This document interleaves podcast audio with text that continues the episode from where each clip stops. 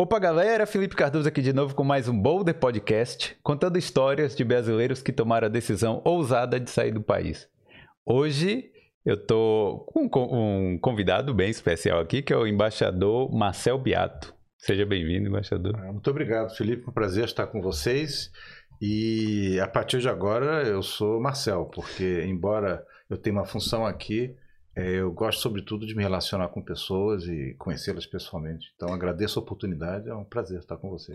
Não, obrigado. A... Vou chamar de você, então, né? Então, obrigado a você por ter né, aceitado o convite aqui. Uhum.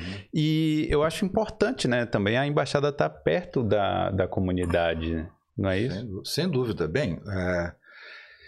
só aproveito para começar dizendo que eu estou aqui há um ano e um pouquinho é, por conta da Covid é, eu tenho, como todos nós, né, é, tido mais dificuldade em conhecer as pessoas e circular. Isso é um desafio muito grande para nós.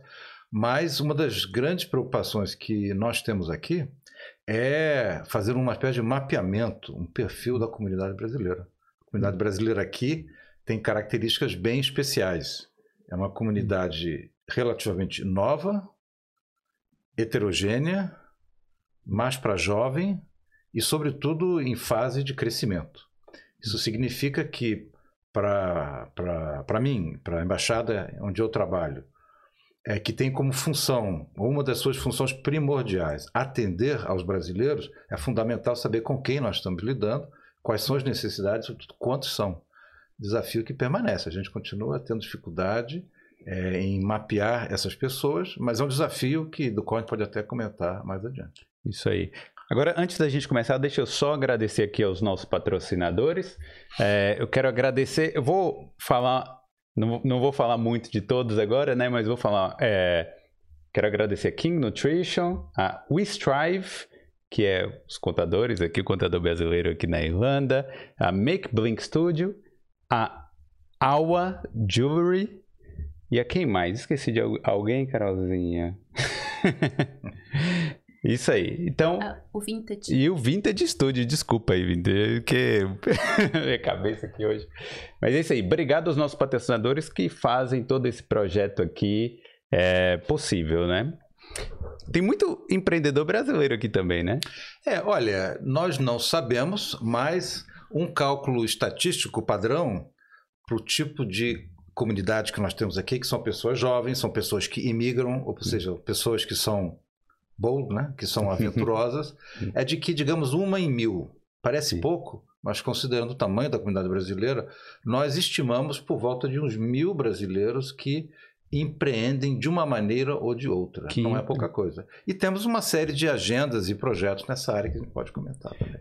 Mas você falou uma em mil? Quer dizer, é. quantas, então quantos brasileiros tem aqui? Nós não sabemos é, é, quantos brasileiros ah. tem, mas eu digo, é, Desculpe, eu quis dizer 100. Né? sim, Mil sim. é um pouco, um pouco menos, né? nós, nós chutamos, que na verdade é um chute, né? Que aqui tem é, para cima de 50 mil. Né? Hum. É, bem, se for fazer o cálculo, vai dar um número significativo, né? Mas, na verdade, voltando um pouco ao que eu dizia antes, é uma comunidade que cresceu muito nos últimos 10 a 15 anos.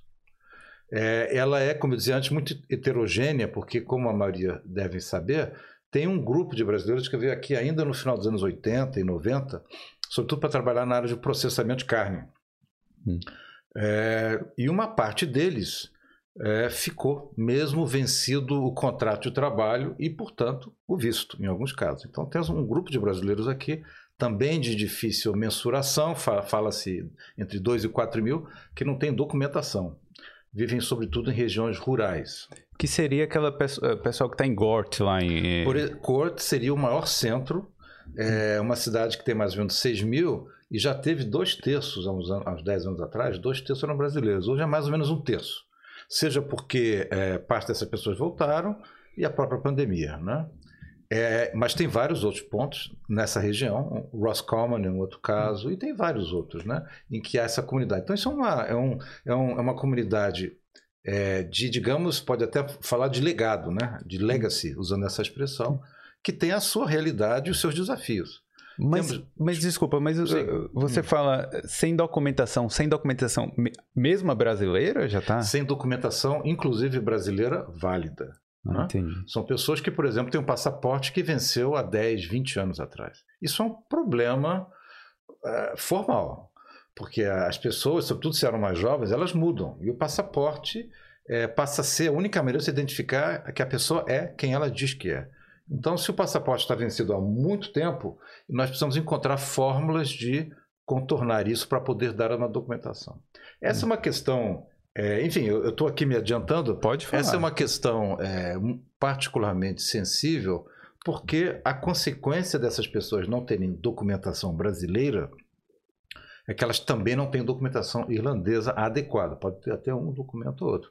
Mas elas não têm os direitos de cidadão plenos.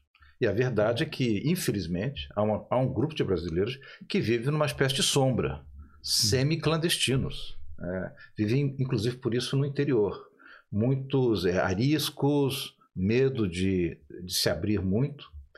E isso é um desafio que eu acho que nós não podemos deixar continuar. Né? Quer dizer, a minha função como representante do governo brasileiro é, é sobretudo, assegurar que os brasileiros tenham os seus direitos garantidos. Certo. E não há direito mais importante que o direito a um documento. E, portanto, de cidadão, seja onde você estiver. Né? Você acha que essas pessoas tenham medo, inclusive da embaixada brasileira? Infelizmente, sim. Isso não é novo. Isso, isso vale em qualquer lugar do mundo, infelizmente. E, portanto, uma das nossas principais, ou digamos, agendas mais é, é, urgentes ou prementes é chegar a essas pessoas. Então, eu tenho feito, na embaixada, tenho feito, setor consular, sobretudo, um trabalho de aproximação, de buscar essas pessoas é, de levar a informação, e, eu, e, aqui esse canal é mais uma oportunidade de levar a mensagem de que a embaixada é um aliado do brasileiro. A embaixada, ela está aqui para servir ao brasileiro. Ela não distingue, assim como ela não distingue idade, nem sexo, nem raça, ela também não distingue o status migratório. Então, para nós é irrelevante o status migratório do brasileiro. O que nós queremos é que ele tenha os seus direitos garantidos, para ele poder exercer né, a, os direitos um cidadão.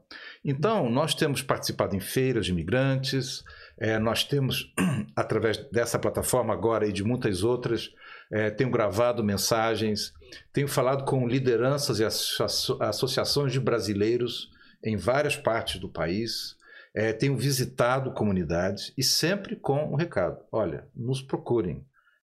E como as pessoas, muitas vezes, podem não ser todos mineiros, mas são desconfiados. Né? Então, uma das coisas que nós temos feito é tomado o exemplo de pessoas que se é, documentaram, para inclusive ter os benefícios, fazer disso uma espécie de cartão de visita. Olha, essas pessoas vieram, tiveram seus documentos é, legalizados e agora podem é, ter os benefícios disso. Não queremos usar como exemplo.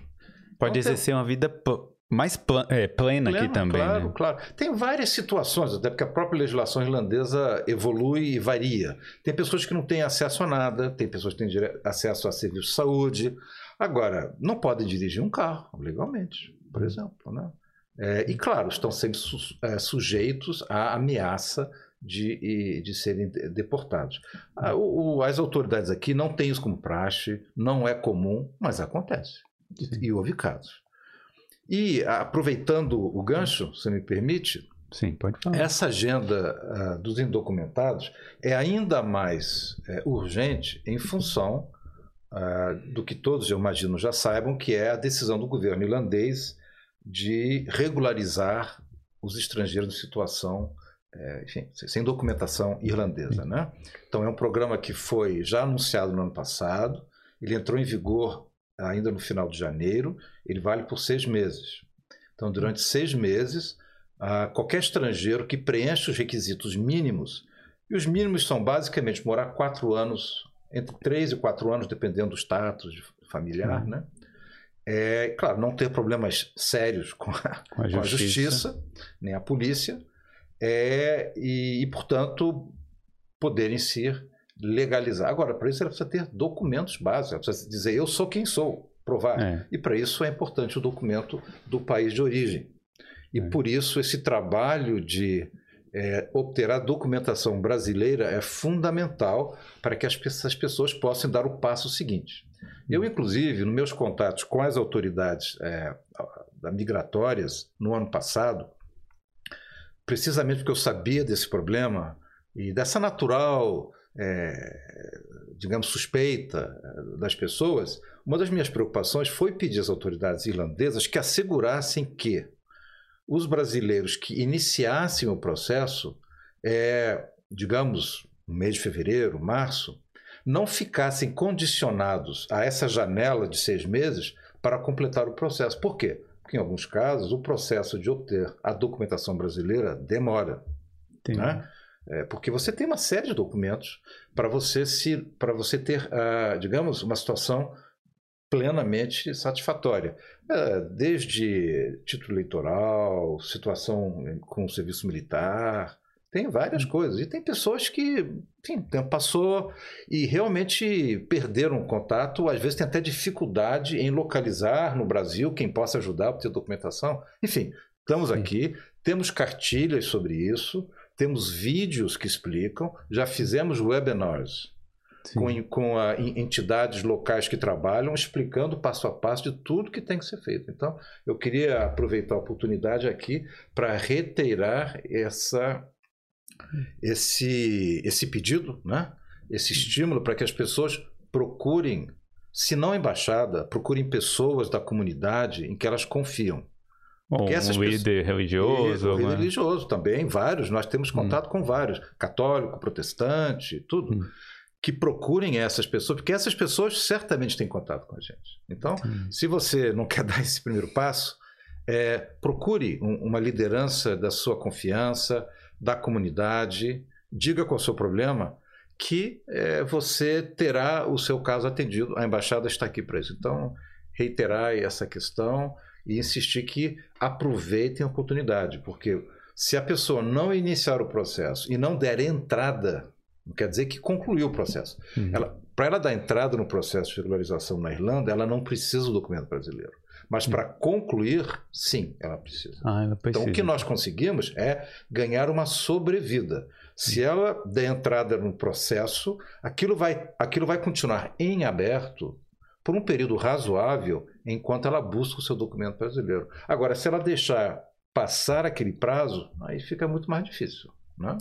É, quando a Irlanda tem uma proposta de legislação dessa, isso é uma é, é, um assunto particular da Irlanda. Eles consultam alguém de, de fora? Consulta.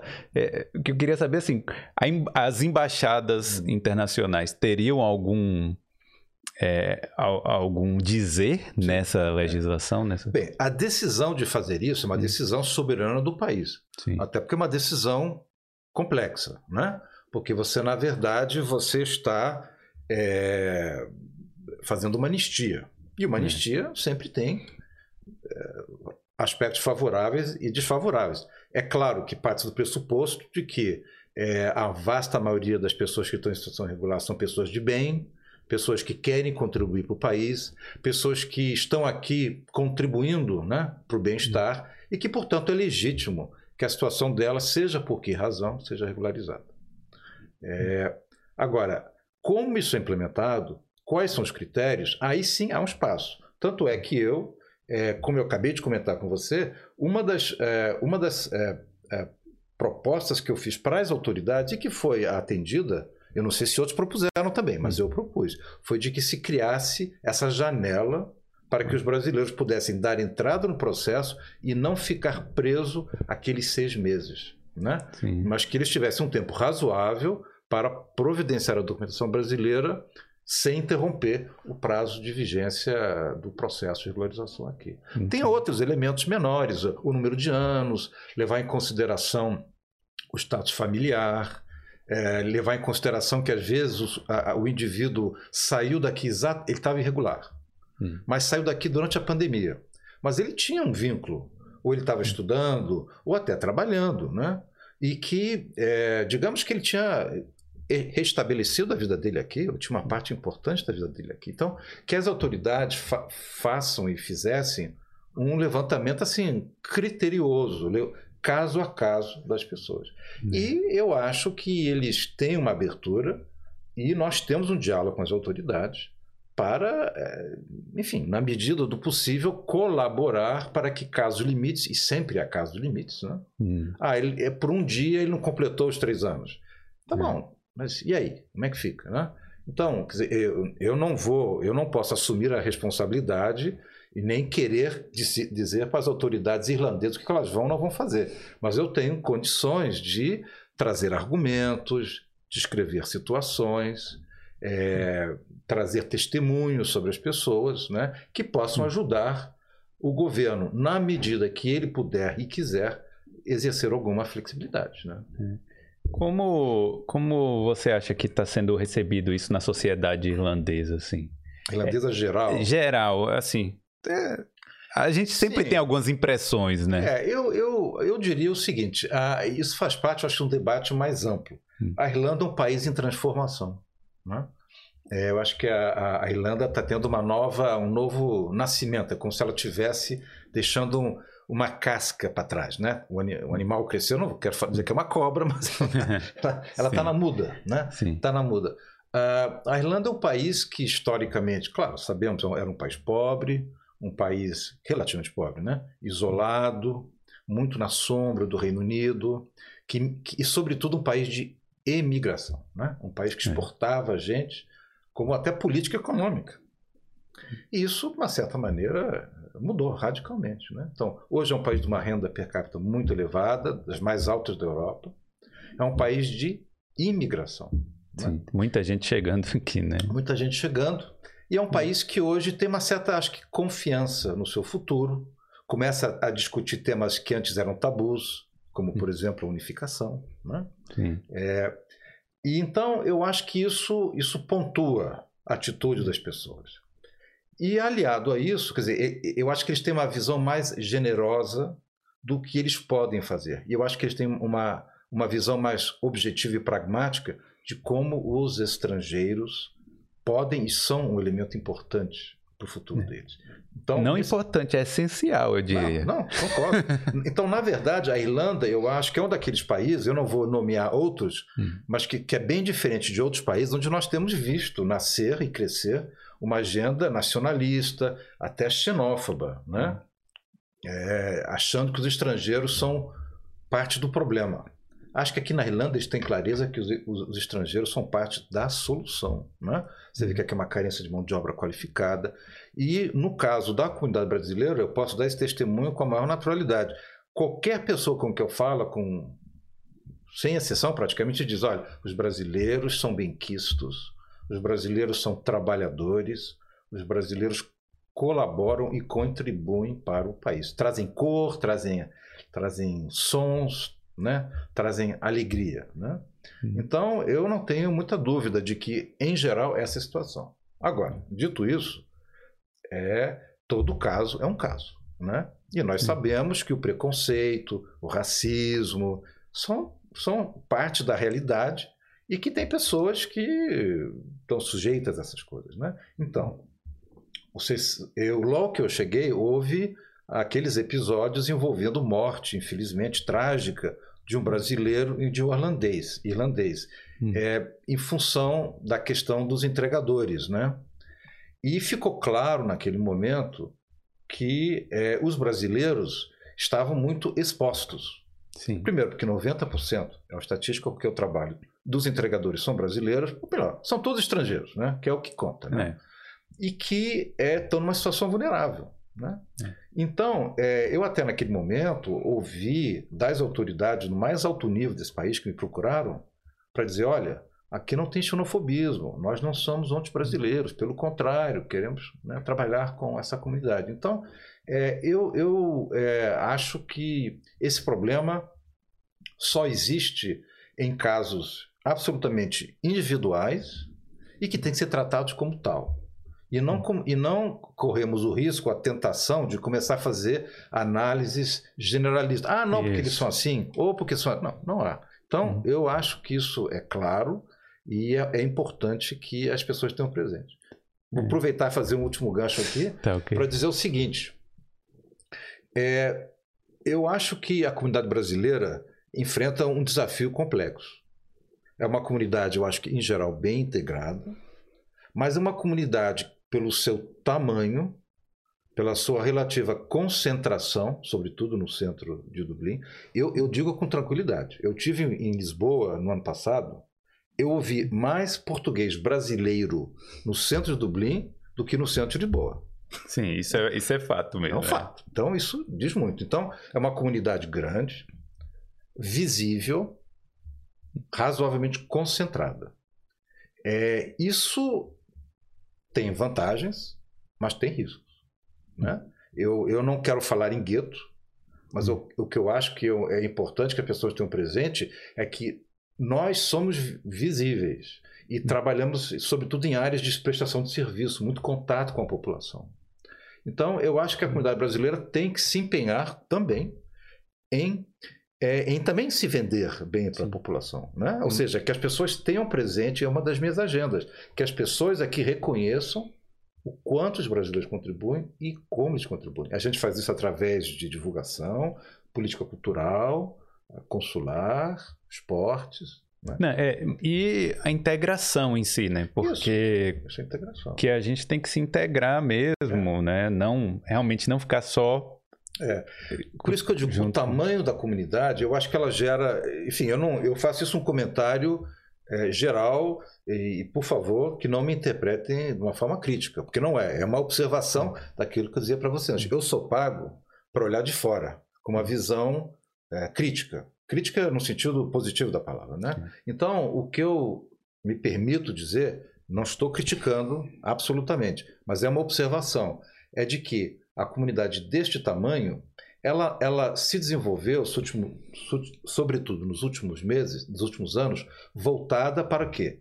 Para si mesma. Era o quê? Era demanda por serviços brasileiros, por comida brasileira, etc. e tal, que uh, muitos empresários me dizem, uh, identifiquei um nicho. É. Então, o nicho era o quê? Era atender o brasileiro. E está certo e está absolutamente correto. Agora, se você só atende brasileiro, isso tem limitações, empresariais, inclusive, e outras. É natural, portanto, que se você só convive entre brasileiros, que o seu empenho, por exemplo, em se abrir para a comunidade mais ampla, aperfeiçoar o seu domínio da língua, hum. conhecer a cultura e a realidade, é, digamos que é, não é tão óbvio e, e, a tentação de ficar no seu mundinho é maior. Eu acho que é uma tentação, uma tentação que nós devemos resistir. Né? Uhum. E o exemplo talvez mais prático disso, e eu escuto com frequência, porque é o resultado disso, ah, eu gosto de empregar brasileiro. Ah, porque é o jeito brasileiro. Tá certo, é natural. Mas eu acho que é importante esse esforço de abrir. E há outros exemplos que depois eu até comento. Mas é. eu, eu acho que isso é uma, é uma percepção que eu, vindo de fora, tenho. Talvez esteja errada, mas é a minha percepção. E eu acho que é um trabalho importante e que eu tento, na, na minha esfera, estimular. É, como é que a gente enumeraria assim, o papel, as funções da embaixada e o papel da embaixada aqui? Uhum.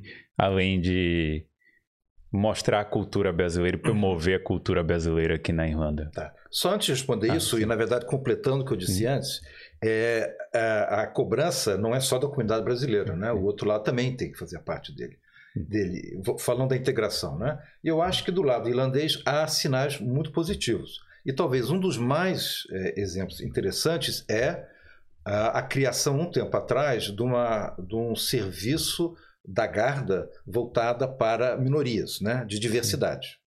Eles... É, é, em relação a eles fazem conteúdo até em Isso. português, né? Na... É, no, é, eles já, eles, por exemplo, então, das coisas mais importantes que eu acho que eles fazem é, é contratar, né? É, funcionários policiais que entram na, na, carreira de policial que vêm dessa, dessas comunidades. Entendi. Que, portanto, conhece a comunidade, fala a língua, e, sobretudo, que é, uma, é, uma, é um símbolo de integração. Eles acabaram de lançar um processo de contratar mais 20 ou tantos. Eu estou numa campanha para que um desses seja brasileiro, de origem mas, brasileira. Mas é. Bom, Entendeu? Talvez, dizer, talvez um filho de brasileiro. É porque claro, eu, acho que a questão claro, do. Mas, é disso, mas claro, sem dúvida. Hum. É, é, os brasileiros que chegaram há pouco tempo dificilmente vão entrar por diferentes razões, mas tem muito jovem brasileiro aqui que ou nasceu aqui ou veio aqui muito pequeno, sobretudo esses remanescentes daquelas comunidades, é. e que poderiam é, ser um lindíssimo exemplo de integração e ajudar a quebrar essas barreiras. É, eu lembro do, do caso do indiano também, né? Então, que... o indiano é o mais conhecido, sim, sim. porque que envolvia inclusive mudança de roupa, né? questão de turbantes. Né? É. Então, eu acho que é um sinal de como as autoridades têm uma certa abertura. A polícia tem serviço de interpretação, hum. inclusive para português, então quando há um problema, há um, há um, há um, há o Vigor, né? que, que tem experiência nessa área, que presta serviços à polícia em atendimento à comunidade. Então, quer dizer, o que eu quero dizer é que os dois lados têm que trabalhar. Eu acho que há movimento dos dois lados, e eu acho que é, é uma coisa positiva queremos incentivar, uhum. queremos incentivar mais ainda. Né? Tem outros exemplos, já que estamos nessa, vou dar mais um. Sim, pode falar. Futebol, ou jiu-jitsu, ou capoeira. Nós estamos em, em, em cooperação com a, com a, polícia para que, um, eles vão, junto com as escolas de inglês voltados para brasileiros, por exemplo, é, façam vídeos explicando o que, que a Garda faz, o que, que ela não uhum. faz, Quais são as características? É, se possível, levar alguém de lá para falar com as pessoas, quer dizer, criar uma relação mais pessoal. A outra coisa é que eles já se dispuseram a participar de campeonato de futebol. é claro que vão provavelmente perder. Tanto Sim. que a minha proposta mais ousada é que a gente crie um campeonato de futebol, que seja, ou de jiu-jitsu, e tenha como uma espécie de jogo de exibição um torneio de futebol gaélico gaélico ou hurling, com brasileiros lá dentro para perder. Né? A melhor maneira de se integrar é perdendo Sim. o esporte local e ir para aprender. Né? É a diplomacia do, então, do esporte, né? Então, então, isso é uma agenda. Então, eu acredito muito em coisas que têm esse, esse, essa carga simbólica, né? que as hum. pessoas consigam identificar. Né? Hum. Então, um irlandês que vê um, um brasileiro jogando futebol e ganhando, pô, esses caras são bons de bola.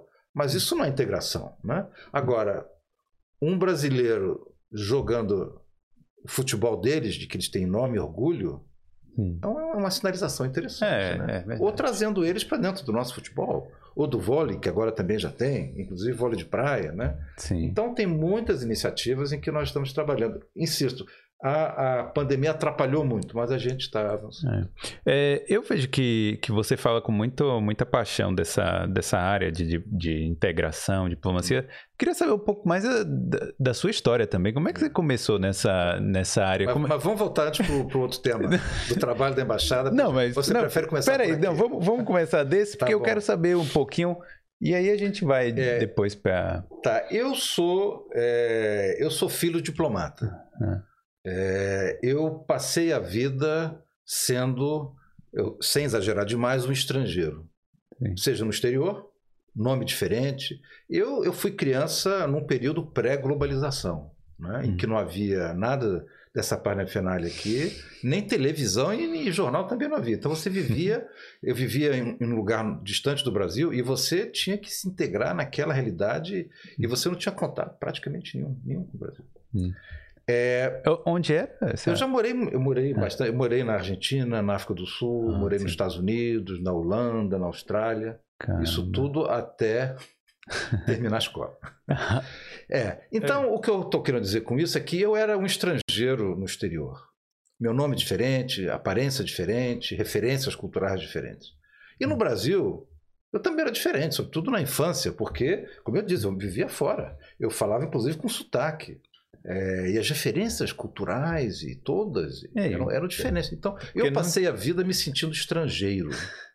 E, e, e, e, eu acho que virar diplomata foi uma das respostas que eu encontrei para esse dilema. Sim. Conclusão: eu acho que é, eu tenho uma sensibilidade para o que é sentir-se num lugar em que você não se, você não é de lá naturalmente, em que você não tem que explicar nem porque a sua aparência é assim, nem porque o seu nome é assado, nem porque você não sabe tal esporte ou não uhum. conhece aquela referência cultural. Né? Então eu, é algo que eu acho que é da essência da nossa, da nossa identidade, do nosso bem-estar psíquico, emocional. E, e, por isso eu, eu acho é, muito é, é fascinante ver como, assim como eu, de uma certa maneira, uhum. muitos brasileiros saíram do Brasil para um pouco se descobrir. E aqui eu gosto de citar algo que ouvi da vice-ministra da Justiça. Hum. Ela disse: uh, hoje nós temos uma geração odisseia. Eu acho que ela acertou. Hum. São, é uma geração que não é minha, né? é, em que as pessoas, por causa da globalização, elas querem ter experiências novas. Elas são menos presas ao seu país de origem por um emprego, uma carreira de 30 a 40 anos, que está acabando, né? É, é, elas aprendem línguas com mais facilidade, as referências internacionais, a facilidade de viajar. Então, elas são, digamos, brasileiras, mas elas ao mesmo tempo são cidadãos do mundo. Algo que no meu tempo era algo, era uma contradição em termos. Hoje já não é mais, né? Então, eu acho isso uma, uma dinâmica fascinante e acho que o Brasil tem muito a ganhar com essas pessoas tendo essa experiência de vida aqui e na expectativa de que elas voltem a contribuir para o Brasil, seja aqui mostrando um Brasil contribuindo para essa comunidade e quem sabe ajudando a criar os vínculos, né? É. com o Brasil que vão enriquecer o, o, os dois lados, né? Então, é um pouco mas, essa minha mas até, agenda. até economicamente também. A pessoa às vezes mora aqui, manda um dinheiro para o Brasil, não sei, né? Muitos Até mandam, isso, né? Muitos mandam, tem muito brasileiro. Quer dizer, eu, aí eu aproveito fazer uma distinção, né? É, historicamente, a primeira grande onda de imigração brasileira, assim, contemporânea, que lá nos anos 80, que corresponde à crise econômica, né? Uma, é, são do que eu chamo praticamente de, de, de, de refugiados econômicos. Eram pessoas geralmente é, de classe, é, de classe baixa, Classe baixa no sentido que tinha uma renda baixa Sim. e que tinha um pouco nível de escolaridade e capacidade profissional. Essas pessoas iam fazer no exterior para ganhar cinco vezes mais do que elas já faziam no Brasil. Sim. Trabalhos sim, de, de, de, de limpeza, de atendimento básico. Né? Agora, o que nós vemos já é o que eu descrevi como uma geração é, odisseia. São pessoas, muitas vezes, de classe média, que querem ter uma experiência de vida.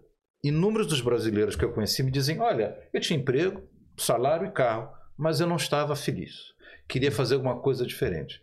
E se na minha geração, é, a, digamos, abrir os horizontes era buscar um outro emprego ou mudar de cidade, hoje é o mundo. Né? Hoje é. o mundo é o palco para as pessoas tentarem é, se descobrir. Né? Para, digamos, fazerem novas coreografias de vida. É. E eu acho que é isso que a gente tem. Então, você hoje tem um tipo de brasileiro no exterior com outro nível de formação e outro nível de capacidade de ser uma ponte né, entre os dois países. Né? E, é, pra, concluindo isso, os irlandeses sabem isso muito bem. Tanto que eles, não sei se inventaram ou não, mas para mim era novidade, o conceito de diáspora reversa. Ou seja, é Quantos brasileiros já moraram na Irlanda, né, atraídos pela oportunidade de, de, pagar os seus estudos, né, é, tra, né, trabalhando, e voltaram para o Brasil? Eles estimam, o governo irlandês estima de 70, 80 mil. Ah, é pouco esse número. Então, então, então é 100, é 150. É. Então você imagina que no Brasil, a maioria em nos grandes centros é, é, urbanos, você tem dezenas de milhares de brasileiros que viveram na Irlanda. E, certamente, na maioria, gostaram da Irlanda, tiveram uma boa relação, mantêm vínculos afetivos, econômicos ou outros com o país. Isso os irlandeses veem como um, um ativo. É um, é, um cartão, é um cartão de visita é um da Irlanda visita. também. É uma maneira da Irlanda aumentar a sua visibilidade, que é uma das agendas deste governo. Né?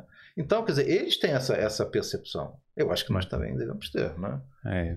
É, agora, Enquanto a gente estava na, na, sua, na sua trajetória, como é, que, como é que se torna um embaixador? Porque eu tenho muita curiosidade disso. Olha, Qual é o... eu sou, a minha carreira é. De, eu sou um diplomata. Eu sou, eu sou. Então vamos lá. Eu sou funcionário do Ministério das Relações Exteriores, hum. que tem, que, tem, que tem, digamos, várias carreiras. É, e a carreira que, de uma certa maneira, define e cristaliza o conceito das relações exteriores e da diplomacia é o diplomata. Tem outras carreiras que são mais técnicas, de apoio administrativo ou, ou não, né? Ou umas mais técnicas na área de gestão de recursos humanos, ou de comunicações, ou a parte consular, né? Então eu sou, digamos, o aquilo que o diplomata se define como especialista em generalidades. Sim, é interessante. então, é, a carreira diplomata é uma carreira é, que mais se assemelha à carreira militar. Nós hum. temos aspectos de uma carreira militar, no sentido de que é uma carreira hierarquizada, disciplina, em que você acende os graus a partir de uma combinação de fatores, que são tempo, que são reconhecimento profissional, o mérito, e você vai progredindo e ascendendo. Então você hum. começa para entrar hoje no Itamaraty para ser diplomata, você precisa um, um curso superior, qualquer um. Depois você tem que passar um exame de entrada na carreira e aí você faz um curso de formação, que era de dois anos, hoje já está mais reduzido, é mais profissionalizante. A partir daí você é nomeado terceiro secretário, uma terminologia bem antiga, mas simpática, né? Sim. Você é terceiro secretário, depois é como se entrasse como tenente, né? O segundo tenente, primeiro tenente. Então você entra como terceiro secretário, segundo secretário, primeiro secretário, conselheiro. Conselheiro é o, o digamos aonde é, é, o limite da carreira do ponto de vista assim mais técnico. Né? As duas etapas subsequentes, que é ministro de segunda classe, os nomes são interessantes, né? ministro de segunda classe e ministro de primeira classe, que é o equivalente a general, né? é, são as, as etapas de chefia, digamos, mais políticas, em que você vai normalmente chefiar uma no exterior, você vai chefiar uma repartição, que pode ser uma embaixada, que pode ser maior, pode ser menor, um uhum. consulado, uma missão junto a um, a, a um, organismo multilateral e assim por diante, né? Sim. Ah, então esse aí, no caso, você poderia ser designado para outras funções também, Sim, né? Sim, claro. É, quer dizer, eu, na, na minha, no meu, é, no meu, como é que eu vou dizer, no meu nível hierárquico, eu posso chefiar é, qualquer repartição. Entendi. É, mas normalmente tem repartições que, pelas suas características, são chefiadas ou por um conselheiro ou por um ministro de segunda classe. Mas isso são detalhes. Né? O importante é que é, é, é uma carreira é, onde o mérito é um componente importante, né? há, há uma competição. Né? Hum. É, é, de cada, eu vou chutar aqui, de cada 100 é, ingressos na carreira diplomática, 20, 20, 20 vão chegar ao topo da carreira. É uma hum. carreira competitiva, é um funil. Não é um funil tão, é, tão fino, tão agudo como o militar, hum. mas é, é. É uma carreira que tem um componente é, mais político, é por natureza. Que, isso né? que eu ia perguntar, porque. Política no sentido de a natureza do trabalho. Né? Sim, é, é porque é um cargo público. Sim. Mas é, não, não é político, assim, no sentido de. É, não é eleito, não é. Não é, não é um cargo um concurso. em confiança. Quer dizer, no, no, sistema público brasileiro, hum. e nos outros países também, você tem basicamente. Quer dizer, tem várias categorias, mas digamos para simplificar, grosso modo, hum. você tem as, as pessoas que fazem carreira que entram no serviço público através de concurso público e avançam uma carreira. carreira pode ser mais curta, mais longa, mais competitiva ou, ou menos. Né? Hum. E tem aquelas pessoas que não são funcionários públicos, são pessoas que exercem funções é, de confiança a partir de uma indicação política. Então, por exemplo, você trabalha num órgão público é, e há certos cargos que são basicamente de assessoria do chefe da instituição, do ministro. Alguns cargos são de natureza política. Por quê? Essas pessoas estão lá para ajudar esse ministro a executar a política do governo do qual ele faz parte e que foi eleito pela população. Agora, ao mesmo tempo, existe vertebrado, uma coluna vertical, os funcionários públicos de carreira que zelam para que qualquer política que seja adotada seja coerente com uma política de Estado. Então você tem uma interface, às vezes é mais uma é mais tensão do que interface entre políticas de Estado, não é isso? Sim. E aquilo que é a agenda de um governo politicamente, quer dizer, eleito é, legitimamente. Então, há uma permanente tensão entre essas duas coisas. Então, você tem os funcionários de Estado, que é o meu caso, né, que zelam para que qualquer política que seja executada é, por um governo seja compatível ou leve em consideração, respeite é, aquilo que é a, o, os interesses coletivos de, uma, de um país. Né? Porque Sim. um governo, por definição, ele tem um componente é, é, é, sectário.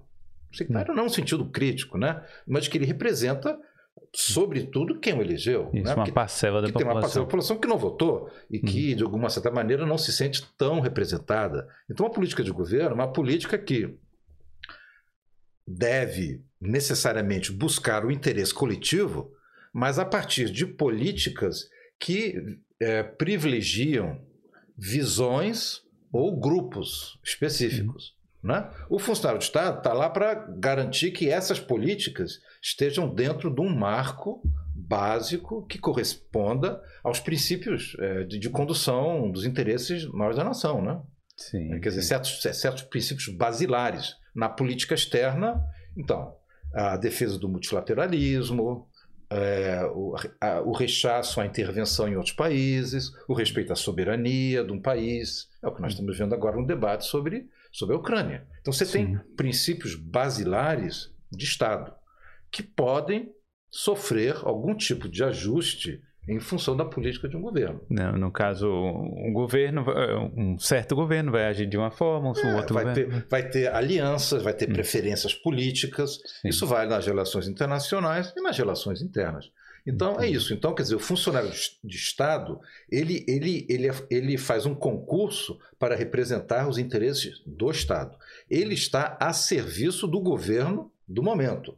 Uhum, mas, ele, mas ele, mas a, a, a, o compromisso dele é com o Estado. Com o Estado. O funcionário é, político, indicação política, é, é, claro, a gente presume que ele também então, ele tem uma visão de Estado também, mas ele obviamente está comprometido com uma agenda que está condicionada temporalmente e eleitoralmente, né? Então, quer dizer, eu, qualquer qualquer governo ao ser eleito ele sabe que ele tem um prazo. Então ele, ele é, é, é inevitável que a, que a política dele é, foque preferencialmente certas áreas, porque ele tem certos objetivos prioritários. Né? Então, essa é a, a, necessária tensão entre uma política de Estado e de governo e, e o papel diferente que o funcionário, funcionário público e o funcionário indicado e o indicado político o, é, tem. Né? Isso. E aí, nesse meio de campo, a embaixada é a representação desse Estado, de, de do Estado no geral, claro, claro. e dos interesses também do governo específico, Sim. nesse claro. aqui é. na Irlanda, por exemplo. Né? Então, nós executamos uma política de governo dentro do marco maior é, daquilo que é o Estado brasileiro, da, da, do nosso do entendimento coletivo do que quais são os interesses e as regras, os parâmetros de ação do Estado brasileiro. Então, voltando àquela hum. pergunta lá atrás, né? então a embaixada ela tem várias funções. Né? Ela é, como você próprio disse, ela representa o Estado brasileiro. Né? O que quer dizer isso? Ela tem as funções clássicas, típicas, é, mais políticas, que a gente associa à diplomacia, que é representar um governo perante o outro. Né? Então, nós temos relações diplomáticas entre o Brasil e a Irlanda. Agora, o governo brasileiro se faz representar através da embaixada perante um outro governo. Não é isso? Sim, sim. Então, nós temos agendas políticas, é desenvolver é, um diálogo político produtivo. Os dois países estão hoje no Conselho de Segurança das Nações Unidas. Então, trabalhar para que nós possamos é, ter agendas comuns, é, defender interesses que nos aproximam, né? é, nessa, nessa agenda multilateral de segurança. É, o Brasil e a Argentina é, têm um comércio respeitável. É, estimular esse comércio, evitar que problemas surjam. Então, por exemplo, um exemplo que alguns talvez aqui conheçam é, está na, em negociação já há vários anos um acordo entre a União Europeia e o Mercosul, né? um acordo que permite reduzir tarifas simplificar uh, o comércio entre as duas partes. E existem problemas. O problema principal hoje tem a ver com a questão agrícola. Né? A, a, a União Europeia tem uma política que nós consideramos um pouco é, defensiva, protecionista, e eles acham que nós temos que ter outros compromissos na área ambiental, por exemplo. Sim. Como é que a gente é, desfaz esse nó? Como é que a gente encontra respostas para isso? Né? Então, isso é parte do nosso trabalho, é de diplomacia comercial. Negociação mesmo. É negociação. Então, qual é o seu problema? Como é que a gente resolve? A sua preocupação é legítima? É isso mesmo?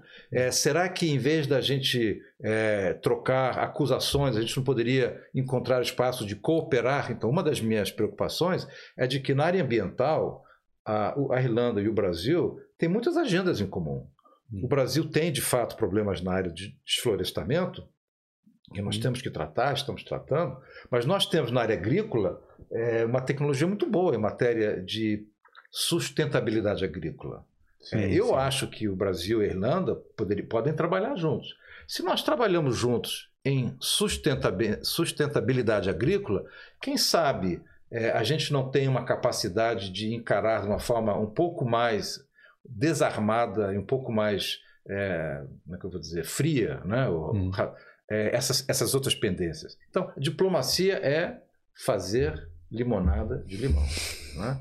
A, gente, a, gente, não trabalha com coisas hum. com, com, as coisas boas, a gente trabalha com os problemas. É, muitas vezes problemas têm componentes que podem se transformar em coisas muito boas. Então, esse é o nosso grande desafio. Para mim, é, é, intelectualmente, é, pessoalmente, é, é, muito instigante você encontrar saídas né, para transformar problemas em soluções. Né? É, São algum... Então, desculpe, Não. eu acabo falando muito. Então, tem essa agenda assim, muito ampla e tem a ver também com a vender a imagem do Brasil, aquilo que a gente, nós falamos. Então, temos o bicentenário agora. Então, queremos fazer atividades culturais que divulguem o Brasil, falem da história brasileira, mostrem como o Brasil e a Irlanda, afinal, têm alguma coisa em comum. Um exemplo que eu gosto de citar. É, um, talvez o maior marco da história cultural brasileira moderna do século XX em diante, um dos mais importantes marcos de evento, foi a Semana de Arte Moderna de São Paulo. Sim. 1922. Que foi exatamente no nosso centenário. Numa tentativa de quê? De uh, desenhar uma nova visão do que era o Brasil, do que poderia ser o Brasil, né? um Brasil mais urbano, um Brasil é, etnicamente diverso, é, um Brasil mais aberto. Né? Na, no mesmo ano, em janeiro de 1922, a Irlanda patrocinou uma exposição sobre a civilização irlandesa, lá em Paris porque era quando estava ficando independente, e queriam o quê? Mostrar para o mundo o que, que era a Irlanda. Entendi. Então, é, é, é, um contraste interessante, né? Como os dois países, naquele mesmo meses, com agendas, digamos, próprias, mas os dois voltados para um pouco construir uma imagem nacional. Né? Buscar então, uma similar, similaridade entre as duas. É, então, o que eu, uma das coisas que eu estou tentando ver se a gente consegue fazer é uma exposição talvez virtual, por causa da pandemia, em que a gente possa dialogar uhum. essas experiências. É um uhum. exemplo, como há uhum. muitos outros. Eu posso te dar vários aqui. Mas, enfim, é cultural, esporte e a parte consular que nós e, discutimos um pouco. E comercial, qual é a. É, assim, falando especificamente, qual é o, o negócio entre Brasil e Irlanda? O que, que que o Brasil vende para a Irlanda? O que, que a Irlanda vende para o é, Brasil? Nós temos um comércio bilateral que não é muito grande, mas é significativo, mais ou menos um bilhão de reais. Né? É, a Irlanda exporta é, produtos é, farmacêuticos, derivados de lácteos, é, e tem empresas é, é, grandes operando no Brasil, que vocês certamente conhecem, que é Kerry, a Glanvia e outras, sobretudo na área agroindustrial. Entendi. Né? Algumas bem grandes, né? na presença. A Irlanda é o 14, 15 maior investidor no Brasil. Quando você hum. considera o tamanho da economia irlandesa, não é pouca coisa. É, realmente né? é, um, é grande, né? É. O Brasil exporta aviões, principal. Uhum. Né? É Embraer. É, quer dizer, na verdade, ele não está exportando para a Irlanda per si. Ele está exportando para empresas de leasing de avião que são irlandesas e que, na verdade, dominam 60% do mercado internacional. Hum. Quer dizer, 60% de todos os aviões alugados ou objetos de lease no mundo, hum. o contrato é feito na Irlanda. Ah, sim. Então, por exemplo, a Embraer vende aviões que são para essas empresas que fazem lease do avião. Né? Engraçado essa coisa de identidade nacional, né? Você falou é. da Embraer, eu, eu, quando eu vou pegar um avião e eu vejo que é Embraer, me dá um certo orgulho, apesar claro. de eu, eu não ter nenhuma participação naquilo. não, não fiz. Mas é o orgulho da, da identidade. É, é, claro. é engraçado eu isso, também né? tenho. também tenho, né? Hum. E, então, é, é, um exemplo de, de como a Irlanda é um parceiro importante para o Brasil, inclusive em, em, em, no setor industrial de ponta, né? Sim, sim. É, e nós também é, exportamos alguns produtos básicos, commodities para eles. Né? Entendi. Mas o grande desafio que eu acho nessa área é o fato que há pouco investimento brasileiro na Irlanda. Né? Historicamente, a Irlanda hum. é um país pequeno, é, meio enfim, distante, é, e, portanto, quem olha a Europa olhava o continente. É, olhava França, então, Alemanha, o Reino Unido, Reino Unido, né? Mas não a Irlanda. Isso está começando a mudar. Né? Ah, mas a gente, eu acho que os brasileiros descobriram a Irlanda como então, você falou. Então, ah, é isso. Se, eu, eu cheguei pela primeira vez na Irlanda em 2011. Não tinha tanto brasileiro assim. Não. É, mas eu acho que a maioria começou a chegar ali por 2005, 2007, aí começou é, começou, a crescer. É, é, sobretudo 12, 13 em diante, né? Isso. Então, aí então tá crescendo realmente sim, sim. agora, né? Esse... Não, Agora, uma coisa é vir aqui para opção de vida, né? Hum. Outra coisa é como investimento. Sim. Mas eu acho que faz parte da mesma dinâmica. E a verdade é que hoje a Irlanda, e eles fazem um trabalho muito bom de divulgar o país. Agora, Sim. a nós é que cabe o, o trabalho de atrair investimento. Né? Então, uma das áreas em que nós estamos tentando trabalhar é identificar áreas onde eles podem entrar. E aí, uma área, um aspecto interessante é essa presença brasileira. Você já tem um mercado aqui potencial. Esses brasileiros que consomem guaraná, é, é, como é que é? é? pão de queijo e feijoada e vai por aí afora, kibe, isso tudo vem do Brasil. A vasta Sim. maioria dos produtos é, vem, ou os ingredientes vêm, não todos, mas muitos vêm do Brasil. Né? Então, considerando o tamanho da economia da, da, da, comunidade aqui, a primeira coisa a pensar é, bem, será que não tem espaço para já aumentar a exportação, ou até é, ter uma produção local? Por exemplo, um exemplo que é muito curioso. Eu estou tentando lembrar agora. É uma, uma moça, uma empreendedora brasileira. Estou tentando lembrar. Ah, sabão. Esqueci, é, sabão. E ela, parte do, do, do Tchan, o negócio dela é a embalagem. E não tinha aqui embalagem. Então ela traz do Brasil. Traz a embalagem do traz Brasil. do Brasil.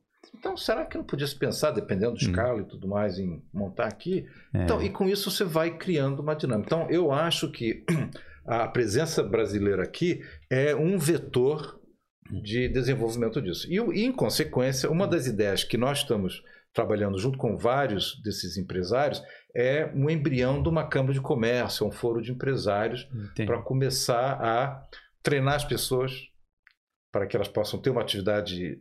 Sobretudo aqueles que vêm e decidem hum. ficar, ou que estão aqui é, temporariamente, eles podem ter uma atividade profissional que não seja apenas um ganha-pão durante dois, três anos, mas quem sabe já possa ser o início de uma carreira, é. seja aqui, seja no Brasil. Agora, eu vou só falando um ponto aqui sobre a exportação do Brasil para cá. Eu acho que o problema existe um problema no Brasil com a questão de facilidade de exportação. E isso talvez, eu sei que não é o seu papel de, né, de procurar resolver isso, tal, mas é, por exemplo, açaí, que hum. é um produto. Mas esse é um êxito, né? Esse é um caso que deu certo, né? Não, mas assim, lugares. é difícil achar um açaí aqui, por exemplo, que veio do Brasil é, e tal. É. É... Não, sem dúvida, não. Aí o, é uma questão complexa. Sim, sim. Ela tem aspectos que têm a ver com as nossas limitações, nossos sim. problemas, né? que nós temos os nossos. Parte, por exemplo, problema de, de taxar exportação, né? é uma realidade. O problema de infraestrutura, o custo, o famoso custo Brasil, né? Agora, por outro lado, você tem regiões do Brasil, sobretudo no Nordeste, que hoje são polos é, fenomenais de exportação de hortifruti grangeiros, inclusive para cá. Né? Sim, então, sim. Agora, então, enfim, há, há, há problemas. É, o, que, o, o nosso trabalho, claro, não é resolver os problemas internos estruturais brasileiros, Sim. mas é identificar oportunidades de negócio. Então, por exemplo, fazemos eventos aqui para atrair, por exemplo, a turismo.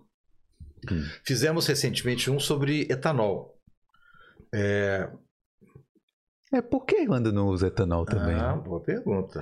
Eu não vou te dar a resposta aqui, porque não é lugar. Mas o que eu posso dizer é o seguinte: é, a Irlanda é, mistura 5% de etanol na sua hum, gasolina. 5%. Agora, se você considera que eles, eles têm um projeto aqui de redução de emissões muito ambicioso. E não é fácil. Inclusive que grande parte vem da agricultura e do transporte. Ora, se eles aumentassem a, a, a composição, a mistura de etanol na gasolina deles para 10%, já teria um impacto. Primeiro, hum. reduz as emissões. Não é isso? E né? é um produto que eles não precisam, inclusive, fazer aqui. Eles podem, porque a França é um grande produtor, hum. sobretudo a partir de beterraba e, outras fontes. É, agora, existe interesses né? variados. É. Então, nós fizemos aqui um, um evento com empresários e com o setor produtivo para exatamente mostrar as vantagens. O etanol no Brasil ajudou a eliminar os problemas da indústria da cana. Todos aqueles subprodutos da cana que eram historicamente jogados no lixo e que poluíam os rios, ou que eram queimados, hum. hoje não, são todos transformados em é. subprodutos. É. Uma parte na, na, na, chamada coprodução, em que você queima para gerar energia também, e não queima só na. Quer dizer, você, você extrai a energia dele e não simplesmente queima. Né? E tem uma série de outros subprodutos que são é, produtos é, biodegradáveis usados como embalagem, outras coisas. Então, uhum. é, é, é, é, é, é, como dizem aqui, é, é no-brainer, dizem os americanos. Quer dizer, só tem lado positivo. Então, o nosso trabalho é ajudar a vender essa a vender ideia, isso. A vender. Então, é um exemplo disso. Porque realmente o Brasil tem algumas ações de, de meio ambiente, porque isso é uma ação ambiental, né? Tem que é um impacto muito grande na redução de emissões. Isso. Agora, é preciso entender que o mundo é um mundo de competição em que cada um defende seus interesses. Né? Sim. Então, é, nós não devemos ter a ilusão de achar que só porque temos um produto bom, todo mundo vai querer. Porque ah, quem tem outro produto vai defender o dele. Né? Então, o nosso trabalho é, não é ficar batendo na cabeça de ninguém, mas é tentando convencer. É. Então, assim é isso, é um trabalho de convencimento de que as vantagens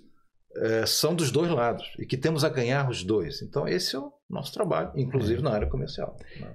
É, e vender o Brasil é, é, difícil porque assim o Brasil a gente historicamente tem aquela coisa do futebol, da, do carnaval e aquela alegria brasileira. Hum. Eu acho que quando você já chega com essa bagagem, as hum. pessoas têm uma certa simpatia, né? Ou é, não? É, eu, eu acho sim, eu acho que você tem razão. O Brasil é um país geralmente bem visto. E a, a, gente tem que aí, eu acho que também tem que fazer é, uma análise assim, tentar ser mais objetivo. Hum. Existe um lado que tem a ver com a cultura brasileira, que é uma cultura que tem um lado muito atraente, né? A música, os brasileiros, o jeito de ser, as cores do país, a, hum. da, da, da, comida, a diversidade das pessoas. É, isso é um atrativo é, que está aí, independentemente de qualquer outra consideração. É, o lado do esporte também, né? O esporte é, é uma manifestação cultural, praticamente, né? Hum. Agora, evidentemente que tem governos que têm afinidades com é, outros governos mais do que uns do que outros. E isso hum. necessariamente impacta em alguma medida. Mas, como eu digo, eu sou um funcionário de Estado. Então, Sim. eu estou aqui para defender um, um, esse Brasil amplo, generoso e que está ah, permanentemente interessado em, em dialogar. E claro, e a gente administra os problemas, como esse que eu descrevi. Temos, há, há é, divergências que podem ser de natureza conceitual, política, podem ter a ver com interesses comerciais, que às vezes geram conflitos. Né? Então, por exemplo, se toma o Brasil e o Canadá são países assim bonzinhos, né? Que são países Sim. que não têm, não ameaçam ninguém, não são potências nucleares, não têm um histórico de invadir outros países, nem de impor hegemonicamente sua cultura ou de avassalar economicamente ninguém. Mas nós nos anos 90 tivemos um período de enorme tensão bilateral. Por quê? o Brasil exportava avião Embraer e, a, e o Canadá exportava os Bombardier. Os dois financiavam, é, digamos, é, a, as indústrias. É, o Brasil achava que a, o Canadá financiava de uma forma irregular, contra as regras do regime internacional, da Organização Mundial do Comércio. E houve uma briga aí que durou anos. Nós, aliás, ganhamos a briga, mas durante um longo período houve uma relação bem tensionada. O trabalho do diplomata, a diplomacia, é sempre ver além disso. É ver, olha, tá bem, esse problema existe, vamos resolver. Se tiverem que ir para o pau, no pau era um tribunal, Sim, um painel tribunal da própria no caso do OMC, um, é um é. tribunal que foi que tomou uma decisão e pronto. Mas o mundo continua e as nossas relações também, os nossos interesses. Então, Olha. essa visão mais ampla é que nós temos que sempre defender e que é o nosso dia a dia. Né? E o, e a decisão não afeta uma pessoa. Se fosse duas empresas, não, afeta afeta 200 milhões de um lado e mais não sei quantos lá no Canadá, né? Não, então é isso que eu quero dizer. Isso quer dizer, o Brasil, embora seja um país que tem uma imagem boa, nós temos interesses objetivos que por vezes entram em choque com interesses de outros países. Ah, com os Estados Unidos, né? É, é, é diferente de natureza comercial muito tempo. Sem falar de outras questões mais amplas quando houve a invasão americana do Iraque e de outros países, o Brasil foi frontalmente contra. Uhum. Uh, então, administrar as divergências dentro de uma relação maior. É, mal comparando, é como pessoas, e mesmo parentes ou um casal, em que tem certas coisas em que as pessoas têm que reconhecer que há diferenças, às vezes, difíceis de contornar. Então, uhum. temos que concordar em discordar mas seguir adiante, né? Mas sempre trabalhando naquele problema para tentar encontrar uma solução. Né? É. Embaixador, deixa Ou eu... seja, temos trabalho. Com certeza. Não, isso eu não duvido, não. Deixa eu chegar um pouco mais aqui na, na Irlanda, nosso dia a dia do imigrante aqui. Hum. É, porque a gente tem a embaixada, que é isso, né? Que o, que o papel, eh, seu papel como embaixador é lidar né, com as relações internacionais. E a gente tem também o setor consular, né? Que é um setor Isso, grande dentro da embaixada. Uhum. E assim, como é que funciona isso? Porque hum. eu, eu vou falar dos problemas depois, mas deixa. É. Vamos contar assim, para que serve? O, o, como é que funciona? Como isso ajuda os brasileiros que moram aqui? Bem, eu, antes de mais nada, vou fazer uma propaganda para dizer que é, eu recomendo que vocês depois convidem o chefe do setor consular, que pode, inclusive, se houver espaço para isso, Sim. responder perguntas assim bem pontuais. Hum. Eu, eu, eu tomo cuidado para não dizer bobagem, porque às vezes né, tem detalhes aí que eu não sei. Mas o fundamental é que o que, que é o nosso papel? A primeira coisa que a gente faz é produzir documentos. Isso é o mais hum. importante. Né? O brasileiro precisa revalidar seu passaporte para ele poder seguir vivendo aqui legalmente. Né? Digamos, hum. se ele não tem a nacionalidade aqui. Ele mantém vínculos com o Brasil. Então ele precisa de procuração, atestados. Né? Hum. É, ele precisa provi uh, providenciar declarações, ele quer abrir um negócio no Brasil, ele quer transferir dinheiro. Ele... Então, toda a embaixada, o setor consular, é uma espécie de. Sabe aquele guichê, como é que é? faz fácil. Você ah, é o. esqueci o nome o agora. Poupa Tempo lá em Poupa São Paulo. Tempo. É o Poupa Tempo. Hum. Então, o setor consular é um, é um guichê do Poupa Tempo, em que todos os guichês estão lá. Então, todos os problemas em que você, estando na Irlanda, precisa da interface, da burocracia, do papel, da documentação brasileira, este é o seu guichê. É um cartório, é uma polícia tudo, federal, tudo. é um. Você pode se casar, hum. você pode resolver eh, problemas, pode fazer quase tudo você pode fazer hum. no consulado. E o que você não puder fazer no consulado, o consulado vai te orientar ou vai tomar as providências para que você possa resolver. Tá? Então, quer dizer, isso, ele é o guichê do poupa tempo. É. Aí, isso assim, cobre, é. na verdade, tudo. Né? Então, por exemplo, nasceu um filho, é importante registrar na embaixada. Por quê? Você pode ou não ter planos de voltar proximamente para o Brasil, mas ele ter a cidadania brasileira, isso vale trazer uma série de garantias para o futuro. Né? Sobretudo em, em, função de temas, interesses e relações que, que vai ter no Brasil. Parentes, é, herança, enfim. Claro, é essencial, número, né? Outra coisa que a gente insiste muito: transferir o título eleitoral, né? Hum. Para votar. Eu, eu, fico, eu gosto de citar, quando eu me alistei para o serviço militar, eu não estava muito afim de fazer, mas tinha um placar que dizia: serviço militar, antes um direito que um dever. Você pode hum. até não concordar, mas em matéria de votação, certamente. Né? É. Então, as pessoas, é importante que as pessoas exerçam uh, o seu direito. Né? A gente está dentro, dentro do prazo. Como até, é que está? Até começo de maio. Se eu, não, se eu não me engano, é 4 de maio é o prazo para transferir título eleitoral. Não é uma coisa complicada. Isso. E a, a, a, a, embaixada, o setor consular ou a telefonista, temos uma telefonista, né? Você pode entrar ou na página da embaixada, que tem tudo bem explicado, ou você pode, se você não quiser, não puder, não souber, liga para o telefone e lá as pessoas explicam. E aí você transfere o seu título e você vai poder votar aqui nas eleições presidenciais, né? Seu título tem que estar tá regularizado lá no Brasil, né? Tem que tá, tem que é, é, isso. É, aí tem justificado é, aquela coisa. É, aí tem uns detalhes. Sim. O fundamental é o seguinte: tem diferentes níveis de descumprimento. Né? Uhum. Você pode estar totalmente legalizado, você está com o título aqui regularizado e você vota. Bom, você pode é, não ter votado justificado durante uma ou duas eleições. Uhum. Aí você, com relativa facilidade, pode superar esse problema. Uhum. Se tiver passado mais do que um certo tempo, que eu não, eu não vou aqui a chutar, é. mas que é mais ou menos umas três ou quatro eleições, o seu título é cancelado. Aí você Entendi. tem que começar do zero. Aí, é, aí, é um pouquinho mais trabalhoso. Mas só para lembrar. Tudo, tudo ah. resolvível. Se a Isso. pessoa quiser, tudo se resolve. Apenas eu quero insistir que não espera, não espere o seu título caducar. Né? Não, só para relembrar, porque tá chegando maio aí. Exatamente. Então, os brasileiros que moram aqui, aí fazer essa regularização, Nós... regularização e transferência do título aqui para poder votar para presidente que é esse ano também, né? Exatamente, exatamente. Eu é. tenho, nós a embaixada que tem feito um esforço, nós conseguimos dobrar o número de pessoas que transferiram o título para cá. Então já tivemos isso. um resultado. Ainda é um número limitado, mas já é um avanço. Queremos é. que isso continue.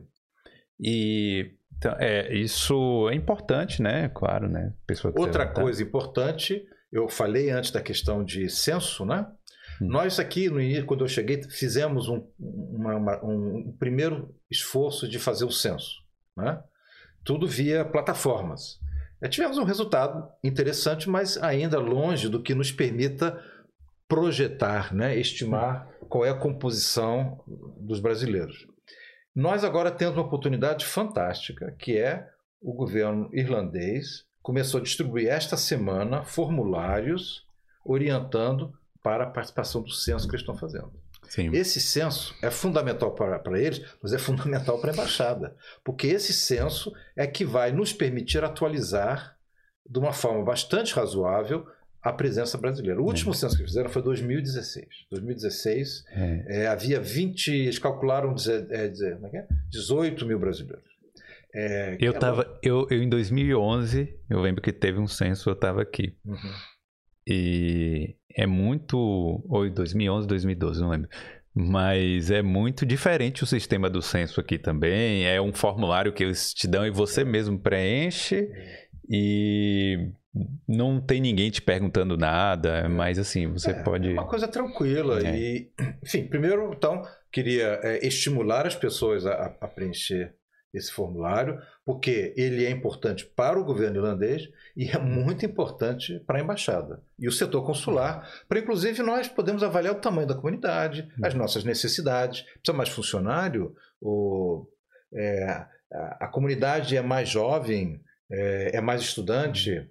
É, é, precisa mais passaporte, é, enfim, nos ajuda a calibrar o nosso trabalho. E também, assim, eu, eu, eu acho né, que o, o, governo irlandês não vai usar isso contra a pessoa se, se tiver uma situação irregular ou qualquer coisa do tipo, porque tem pessoas que têm medo de preencher, tem, tem, tem. né? Olha, a, uma das vantagens do, dessas coisas é que pode ser feito é, anonimamente, não é o Sim. ideal. O nosso censo que nós fizemos pode ser feito de forma anônima. Hum mas é, não é o ideal, né? Hum. É, eu, eu, eu, eu acho o seguinte, né? Quer dizer, é, se você está decidido a morar nesse país, você tem que é, fazer por onde regularizar a sua situação. Quer dizer, enfim, isso. eu não estou querendo dar, dar opinião, dar conselho para ninguém. Eu só acho o seguinte: é que é, isso faz parte de uma política do governo para melhor atender seus cidadãos. Não é para hum. perseguir ninguém. Porque hum. se eles quisessem, eles fariam como outros países fazem, que saem batendo na porta da, das casas e vão perguntando. Aqui não há essa política. E eu já conversei com autoridades, já me disseram, e eu, eu corroboro isso. Hum. Não há uma, um ânimo é, persecutório. Eles não estão querendo perseguir. Sim. E, na verdade, essa política, esse programa de regularização é exatamente para isso. É para exatamente é. facilitar que as pessoas se regularizem. Né? Então, é, é, um, é uma proposta razoavelmente generosa, hum. não atende a todo mundo. É, alguns se sentem injustiçados, mas é uma. E eu acho que é. esse é o espírito que está guiando a política do governo. Então, acho que participar do censo é uma contribuição importante para os bons serviços, né? para o é. Estado poder prestar bons serviços. E, reitero mais uma vez, e para a embaixada é fundamental. Eu vou, eu vou fa fazer o advogado dos injustiçados aqui, uhum. mas claro, não é nosso papel, eu sei, mas é. assim, é porque algumas pessoas, por exemplo, Sim quem veio em 2016 para cá como estudante, pagou, hum. fez todo o esforço e acaba não sendo beneficiado por é, uma Esse é um caso clássico. Mas aí, enfim, eu também não sou pago para ser advogado do diabo, mas sim. o que aliás não é o diabo no caso. Sim, sim. Mas é, é o que eu acho é pelo menos explicar, né? Hum. Eu, eu não excluo que o governo possa em algum momento fazer, não estou advogando nem nada. Eu não sei qual é o governo a decidir. Mas a, a, o que eu acho que é importante entender qual é a filosofia deles. A filosofia deles é o seguinte: você entrou aqui para estudar, então você vem aqui para estudar. Depois você estudar, você volta para o teu país. Se você veio aqui para estudar e dentro das opções e dos mecanismos que o governo ofereceu, você conseguiu um continuar estudando eventualmente nível universitário. Ou você conseguiu, seja por uma outra razão, um emprego é, com carteira assinada e um contrato, muito bem. É, você atendeu os requisitos do Estado. Agora, você vem aqui para estudar e depois querer ficar para trabalhar sem ter é, atendido aos requisitos formais de obtenção do emprego, enfim, eu, eu, não vou julgar ninguém, mas é, a gente tem que entender que o Estado tem uma política, né? Então, é, mas enfim, há casos de injustiça no sentido de que por muito pouco não cumpre o prazo, por outro, como eu disse, mais um dia, menos um hum. dia.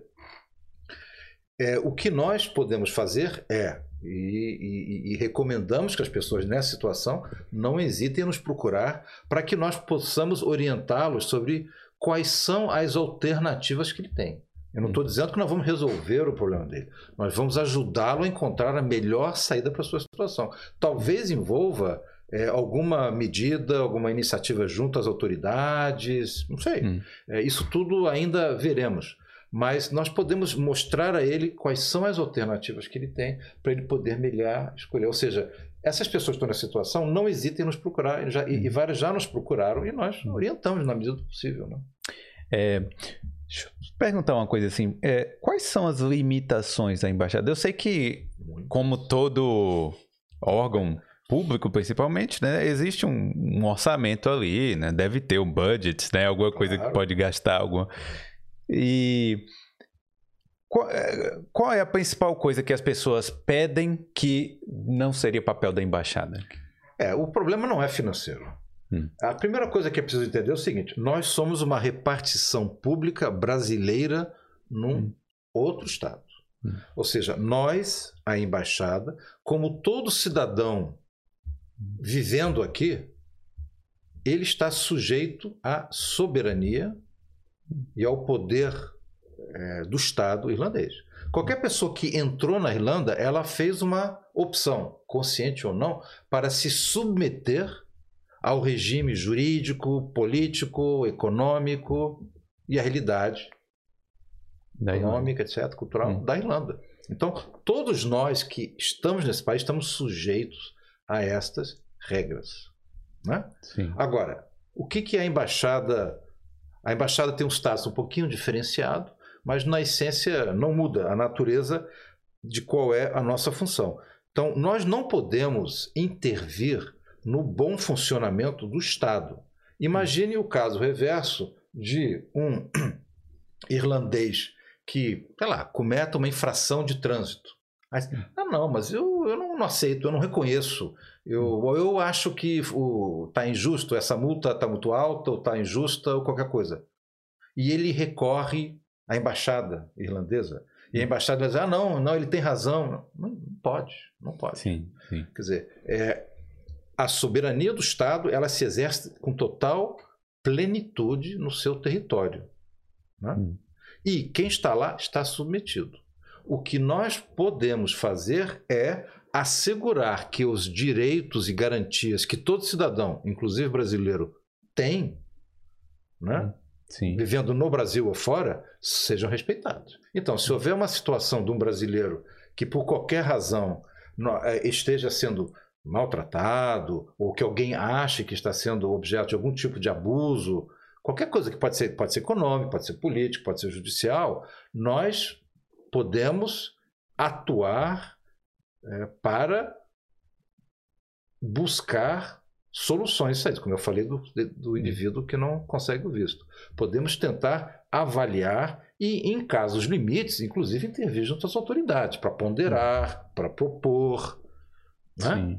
Há situações limite em que nós podemos, olha, olha, isso aqui não me parece bem. Olha, na, na questão dos, dos entregadores, é, nós acompanhamos com interesse muito claro várias das reivindicações que esses, é, esses rapazes fizeram, de que a, as condições de trabalho são inadequadas, que são explorados, e as autoridades reconheceram.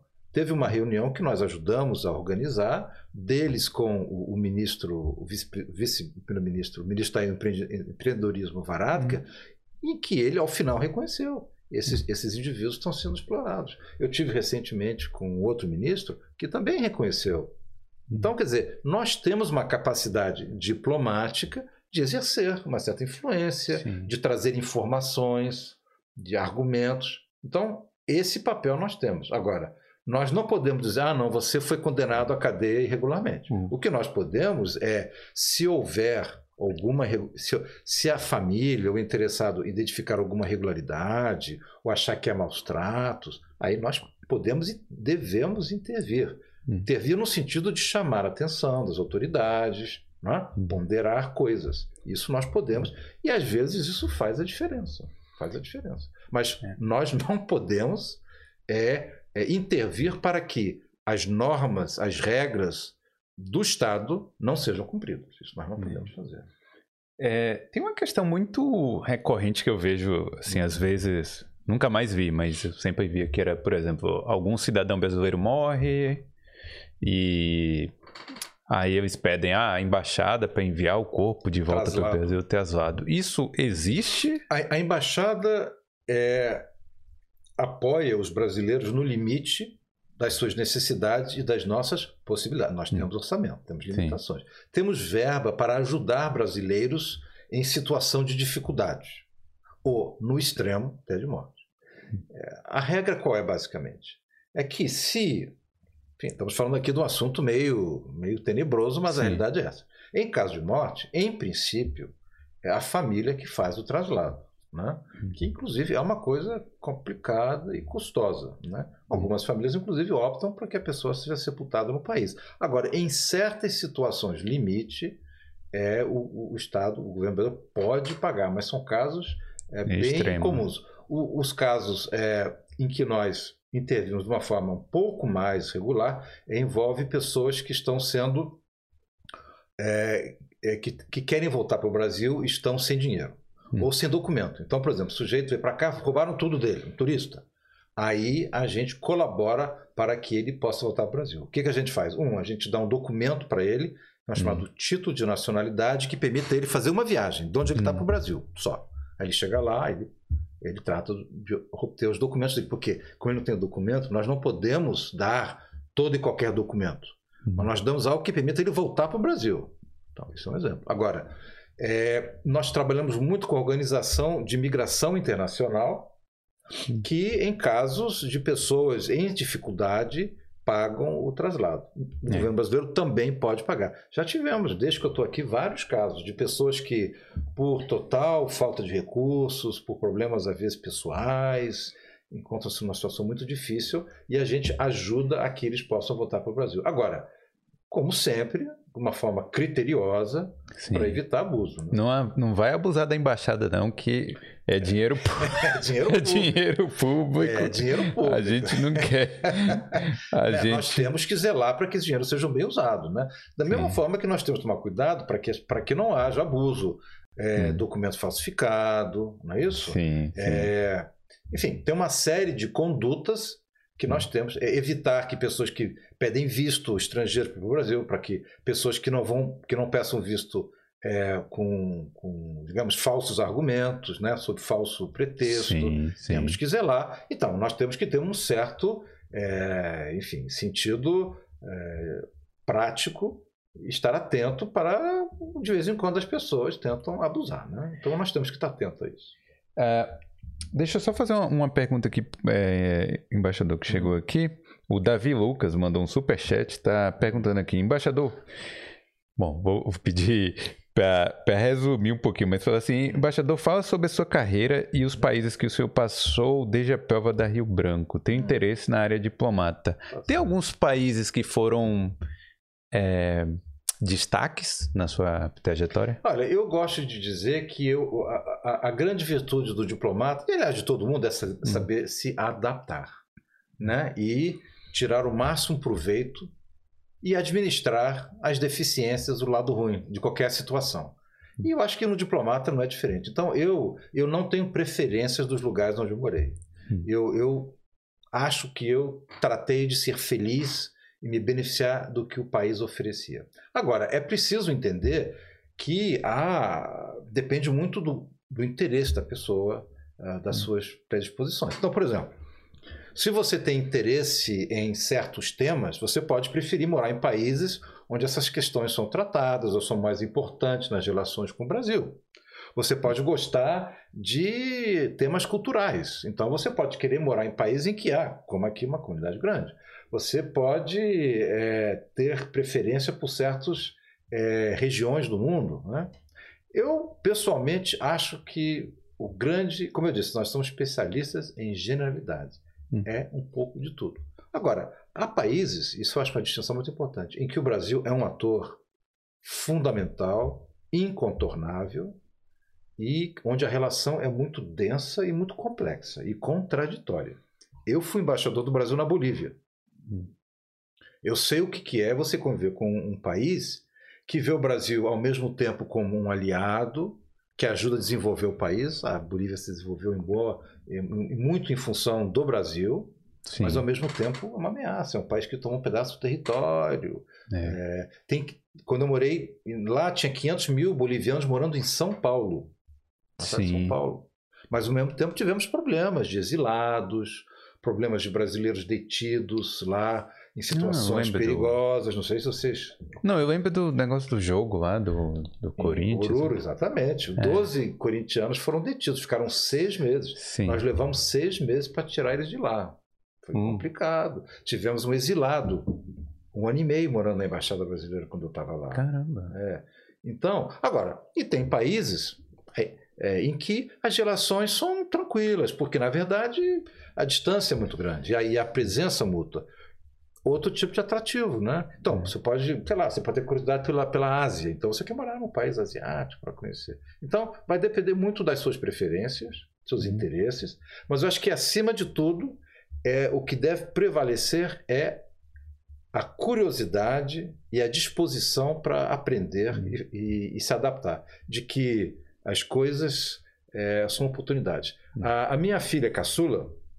Quando nós tivemos que nos mudar a gente estava no Brasil e foi morar nos Estados Unidos.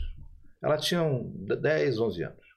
Ela disse, pai, eu tenho meus amigos aqui, tudo. Eu já tinha morado no exterior quando era bem pequenininha, né? Por que que eu vou ter que deixar isso tudo, né? Meus amigos, língua nova, lugar novo. Aí eu disse para ela uma coisa que eu achava inteligente, mas que é, reflete o que eu vejo. O mundo é cheio de barreiras, as barreiras precisam serem superadas. Né? E quando você consegue superar uma barreira, você, você sai mais forte, mais capaz. Né? É claro que isso é um argumento muito teórico. Ela olhou para mim com uma cara assim, meio duvidosa, e eu disse para ela: Olha, Carol, o nome dela, Carol, hum. não se preocupe. Eu já passei por tudo isso, né? eu já fui filho de diplomata e estou aqui. Então você fica tranquilo. E ela, é. se, e ela se deu se satisfeita. Ela se deu satisfeita. Mas a, mas a verdade é essa, né? Hum. A, a, carreira diplomática, eu acho que um dos grandes atrativos é que ela te oferece oportunidades permanentes de se desafiar no sentido mais radical da palavra. Quem sou hum. eu? Qual é a minha identidade?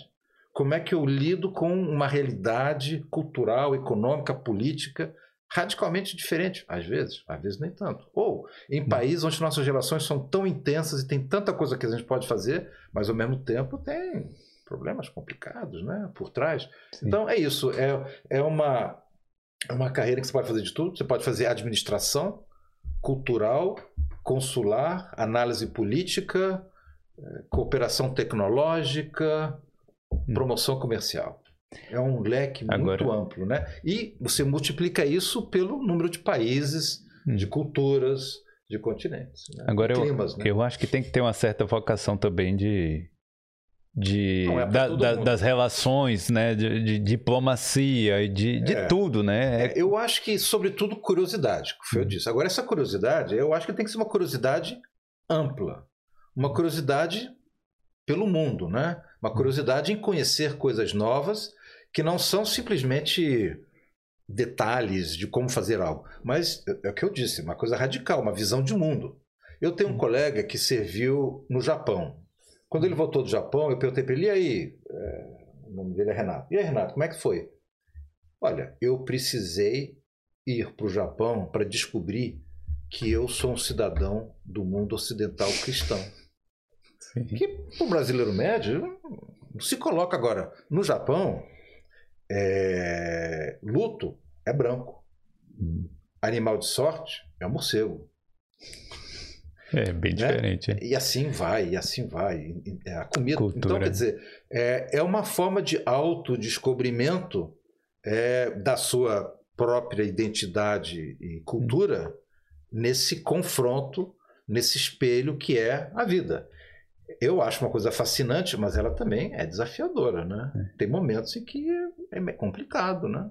Dirigir do lado errado da rua aqui ah, sim. é um desafiozinho, né? Mas tem outros desafios hum. muito mais complexos. Então, você tem que ter essa predisposição, essa maleabilidade, eu diria, emocional, hum. além de intelectual, maleabilidade, flexibilidade, né? plasticidade, para ver que a sua identidade ela é o que ela é, ela existe, ela tem suas raízes, mas ela pode, quem sabe, gerar novos frutos, novos brotos, hum. contaminado por essa nova terra ou esse novo ar em que ela está vivendo. Hum. Nem todo mundo tem acesso a esse, esse temperamento. É. Agora, mas eu Acho muito interessante. a gente conversou um pouco fora do ar é, sobre o período, né? Do quanto tempo fica o embaixador. Explica um pouquinho qual, qual é o, o, tempo, né? É, o, eu, como eu disse antes, a gente começa com uma constatação, acho que de natureza psicológica, hum. não é isso? O trabalho diplomático, aquilo que eu descrevi como observar, analisar, explicar para o seu país o que está se passando e qual a importância disso para nós, né? e analisar é, as peculiaridades e como é que elas se relacionam ou não conosco, como é que elas se relacionam com outros países vizinhos, né? a dinâmica dos países, isso exige um, um grau de distanciamento, né? de análise objetiva, no sentido de distante, de não subjetivo, né? de distanciamento em relação à realidade. Ora, quanto mais tempo você passa num país, mais você conhece o país. Mas, ao mesmo tempo, mais aquelas coisas vão se tornando naturais. Então, hoje, para mim, dirigir na mão inglesa já não é uma coisa chocante. Hum. Eu já me acostumei. É bom. Agora, eu perder o senso crítico da especificidade da cultura irlandesa, do que faz a Irlanda funcionar politicamente, diferente de outros países, e como isso impacta as relações com o Brasil, isso não é bom perder. Sim. Agora, então, a gente imagina que há, por assim dizer, um prazo de validade, que geralmente considera-se que o prazo mínimo, mínimo de permanência no posto para você para que você tem que primeiro aprender, né? Isso custa tempo. E para você render no máximo com essa característica que eu descrevi, de discernimento, de senso crítico, de capacidade de observação, de curiosidade, é, é de dois a quatro, quatro anos e pouco. Hum. A partir daí, você já começa ou perder a curiosidade, hum. até porque você acha que é tudo natural. Então, você naturalmente perde um pouco daquela a, a, é, a, aguçado sentimento, percepção do diferente e de tentar entender, interpretar isso para o seu governo, para o seu país, a partir de um certo ponto. Então a gente considera que o ideal é, é entre 3 e 5 anos. O Entendi. diplomata brasileiro, no correr da, da carreira, geralmente fica. Ele vai para o exterior, fica entre dois ou três postos num período de 10 anos, né? Uhum. Ele pode ficar 3-3 ou 2-5 uhum. ou 2-4, volta para Brasília, fica alguns anos, ah, faz um entendi. pouco de reciclagem, né? Por assim dizer, né? e aí sai de novo. Na, nas etapas finais da carreira, que são aquelas já um pouco mais de, de chefia, o prazo é um pouco mais elástico, podendo ficar até cinco anos. Entendi. E, e existe um, um objetivo final ou algo assim, quando você veio para casa e falou, não, eu quero... Não precisa falar o que é, mas assim, eu gostaria de chegar e conquistar tal objetivo ali no final daquele é, não, tem. Quer dizer, eu acho que depende muito das circunstâncias. Então, hum. por exemplo, eu gostaria que nós tivéssemos celebrações de peso no bicentenário hum. esse ano. Sim. Estamos tentando, estamos trabalhando. É, o, realmente a, Covid atrapalhou bastante, mas estamos tentando. Eu, eu gostaria de é, ter um censo fidedigno uh, e saber quais são os brasileiros que moram aqui. Eu gostaria de que houvesse investimento, mais investimento aqui. Uh, e aí vamos, né? Então, é, então, na verdade, eu não diria que a gente estabelece objetivos temporais. A gente estabelece agendas que nós queremos fazer avançar. Isso. Né? É sobre tudo. É, é, um trabalho de formiguinha mesmo, é, né? Porque... É, a, a, porque as relações bilaterais são relações de gente que vão evoluindo no dia a dia, né? Elas não têm começo, meio e fim. É claro que eu posso ter, chegar aqui, eu quero fazer uma grande exposição, tal coisa, durante o período que eu estou. É, um, é um objetivo legítimo hum. e a gente vai tentar realizar. Mas eu, sobretudo na atual circunstância que a gente está, eu acho que temos que trabalhar com a realidade como ela está. Então, eu, é isso. É, o que eu descrevi para vocês são alguns dos meus grandes objetivos. Né? Na área consular, nós eu acho que avançamos muito, os seus é, é, a sua plateia aí, a audiência vai dizer que a, gente, o, o, a, a, qualidade do serviço de atendimento melhorou muito nos últimos anos, inclusive antes de eu chegar, nos últimos dois, três anos. Acho que houve um avanço considerável. Apesar da pandemia, a gente conseguiu atender e estamos aprendendo com a pandemia.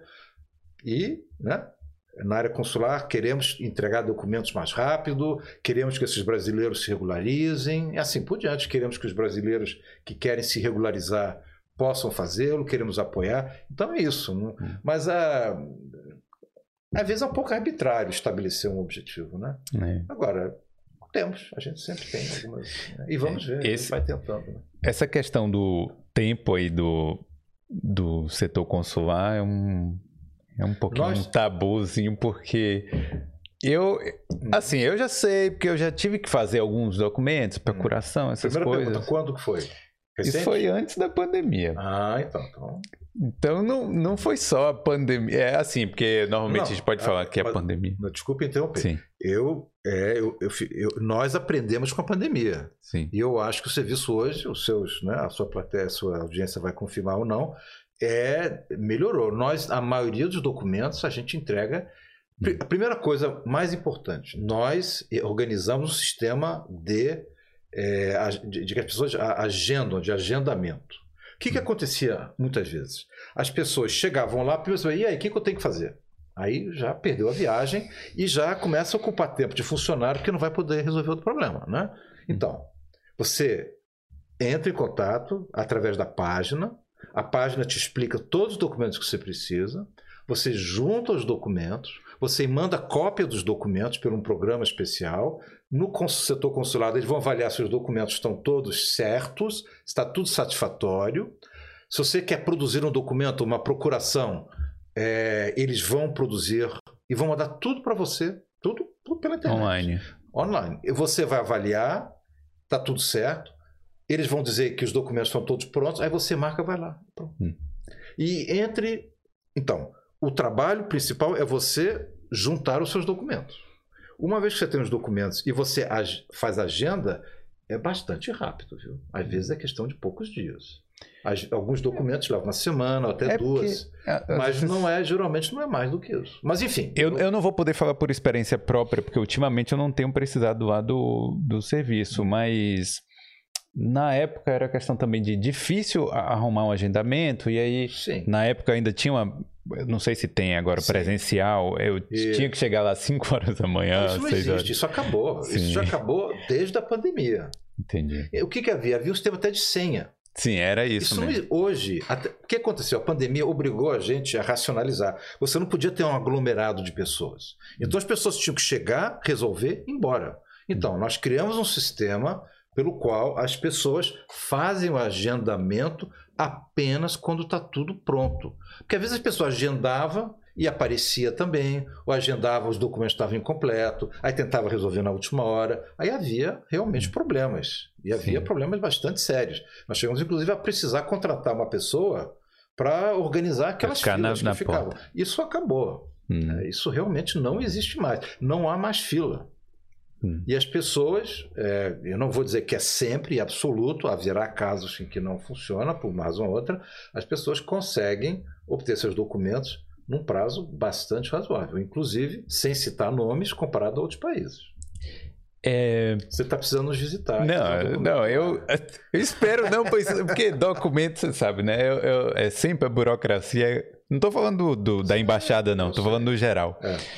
É, uma pergunta, eu estava assistindo o vídeo lá, o seu vídeo com o Marião também, hum. tem uma pergunta que foi muito interessante, eu quero repetir aqui, hum. que é, é, bom, apesar da Irlanda ser pequena, a embaixada fica em Dublin. O que é que acontece com os outros brasileiros que moram lá? Existe uma, um plano de fazer uma embaixada itinerante?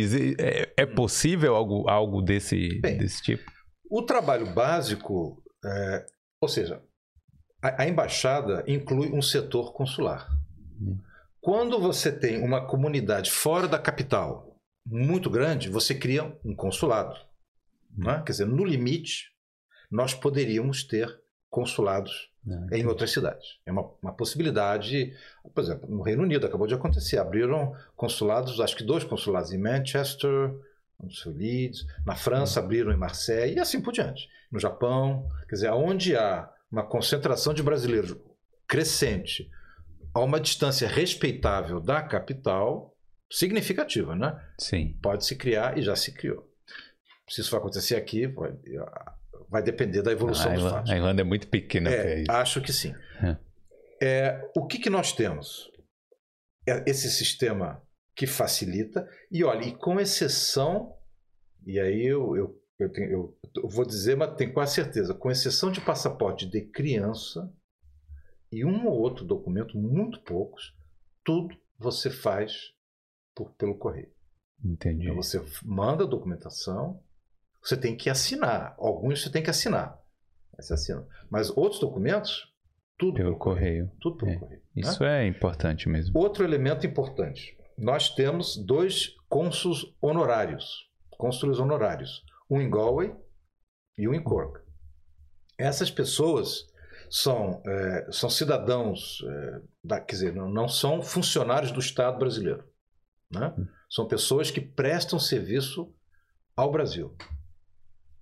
Eles não, eles não podem emitir quase nenhum documento, mas eles podem resolver muitos problemas e orientar as pessoas. Né? Entendi. Né?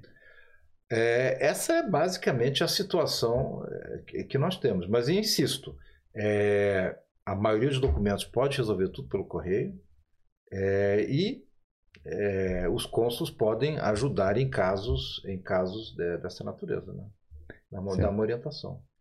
Deixa eu, deixa eu falar aqui, o Ale, O Alexandre mandou uma pergunta uhum. também aqui.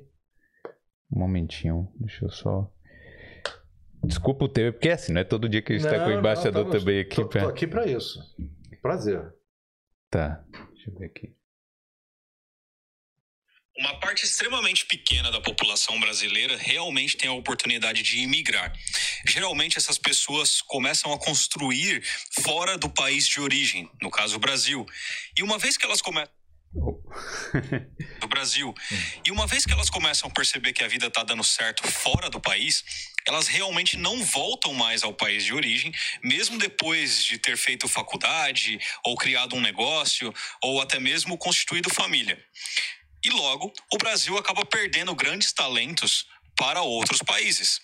Na visão do senhor, o que o senhor acredita que o Brasil poderia fazer para reter os jovens, ou até mesmo fazer para poder se tornar mais atrativo para que esses jovens possam retornar ao Brasil e assim ser um agente de mudança em nosso país?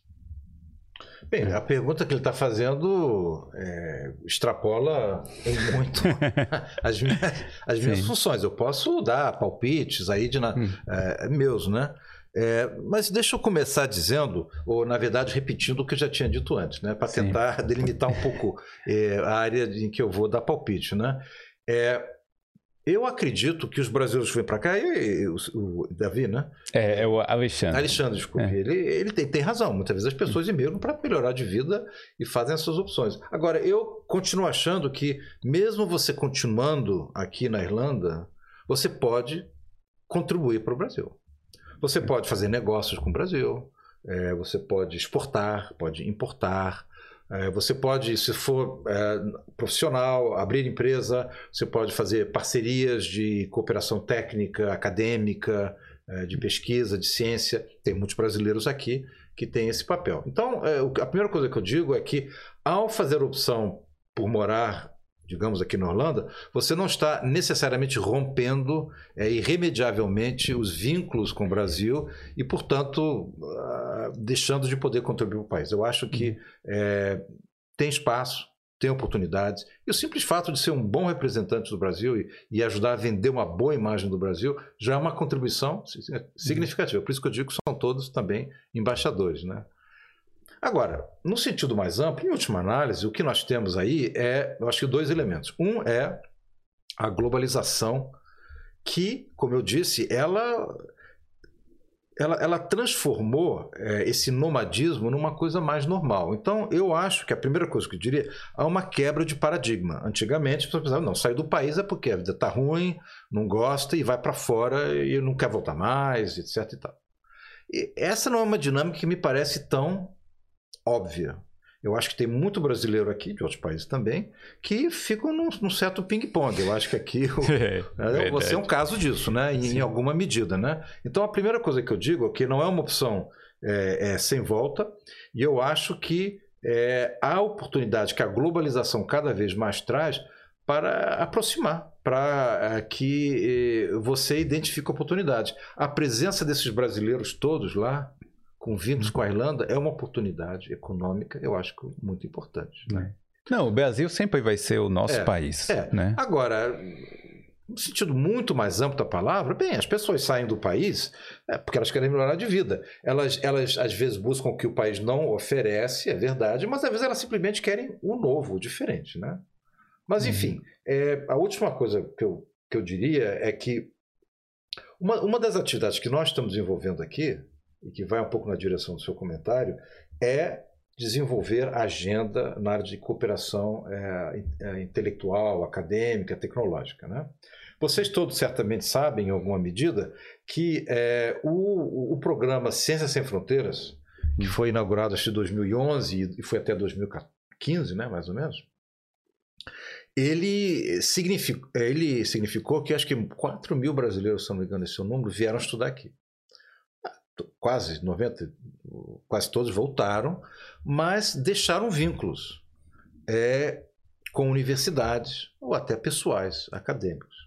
Uma das atividades que nós estamos desenvolvendo agora é tentar retomar isso de uma forma mais institucional. Em 2019 foi assinado um acordo entre a FAPESP, não sei se todos conhecem, né, a Fundação de Fomento é, da, do Estado de São Paulo, e o IRC, Irish Research Council, né? Uhum. que é um desses órgãos, é como a CAPES do, no Brasil. Né? Uhum. Então, eles assinaram um acordo para desenvolver é, pesquisas conjuntas. E o que nós queremos fazer é identificar, preferencialmente, né, é, brasileiros e irlandeses que têm experiência de Brasil para desenvolver projetos com universidades no Brasil. Então, enfim, é um exemplo, é apenas um exemplo, de como, mesmo tendo feito opção por morar aqui ó, nesse momento, é a, a sua a, a, experiência e a bagagem, a, muitas vezes profissional, acadêmica, de um brasileiro pode continuar trabalhando. Né? Então, uhum. eu acho que há oportunidades, mas, enfim, há um, há um problema de uma questão estrutural aí que é real e que exige medidas econômicas e políticas é, de outro nível, né? de outro é. nível de alcance. Não é bem o nosso né, papel, assim, resolver os seu papel é resolver os problemas do Brasil também, né? Mas. É... Podemos todos tentar e conversar, mas resolver realmente é. Mas, eu, mas enfim, eu acho que há muito que nós podemos fazer, mesmo hum. estando fora. É... Não, tem gente perguntando aqui, é, porque assim, tem, um, tem umas perguntas que não tem muito a ver com a coisa da embaixada, mas é a questão. Tá falando aqui, embaixador, muitos brasileiros que estão. Ah, sim. Mano, aí, tipo, brasileiros que estão no Brasil, que vão trabalhar no frigorífico aqui uhum. e, e estão com a documentação parada, mas isso seria uma atribuição da Irlanda, né? Tem gente que está esperando o visto de trabalho sair é, não, então, para poder é, Mas aí eu acho que vale a pena um hum. esclarecimento. Sim. Bem, na, na verdade, o governo irlandês, é, nos últimos três, quatro meses, acabou de autorizar, acho que uns 400 vistos para brasileiros hum. para trabalhar nessa área de processamento de carne, né? Então, mas eu acho que é interessante dar um pouquinho o panorama geral para até para entender, né? Hum. A Irlanda é, é um país que tem necessidade de mão de obra estrangeira, né?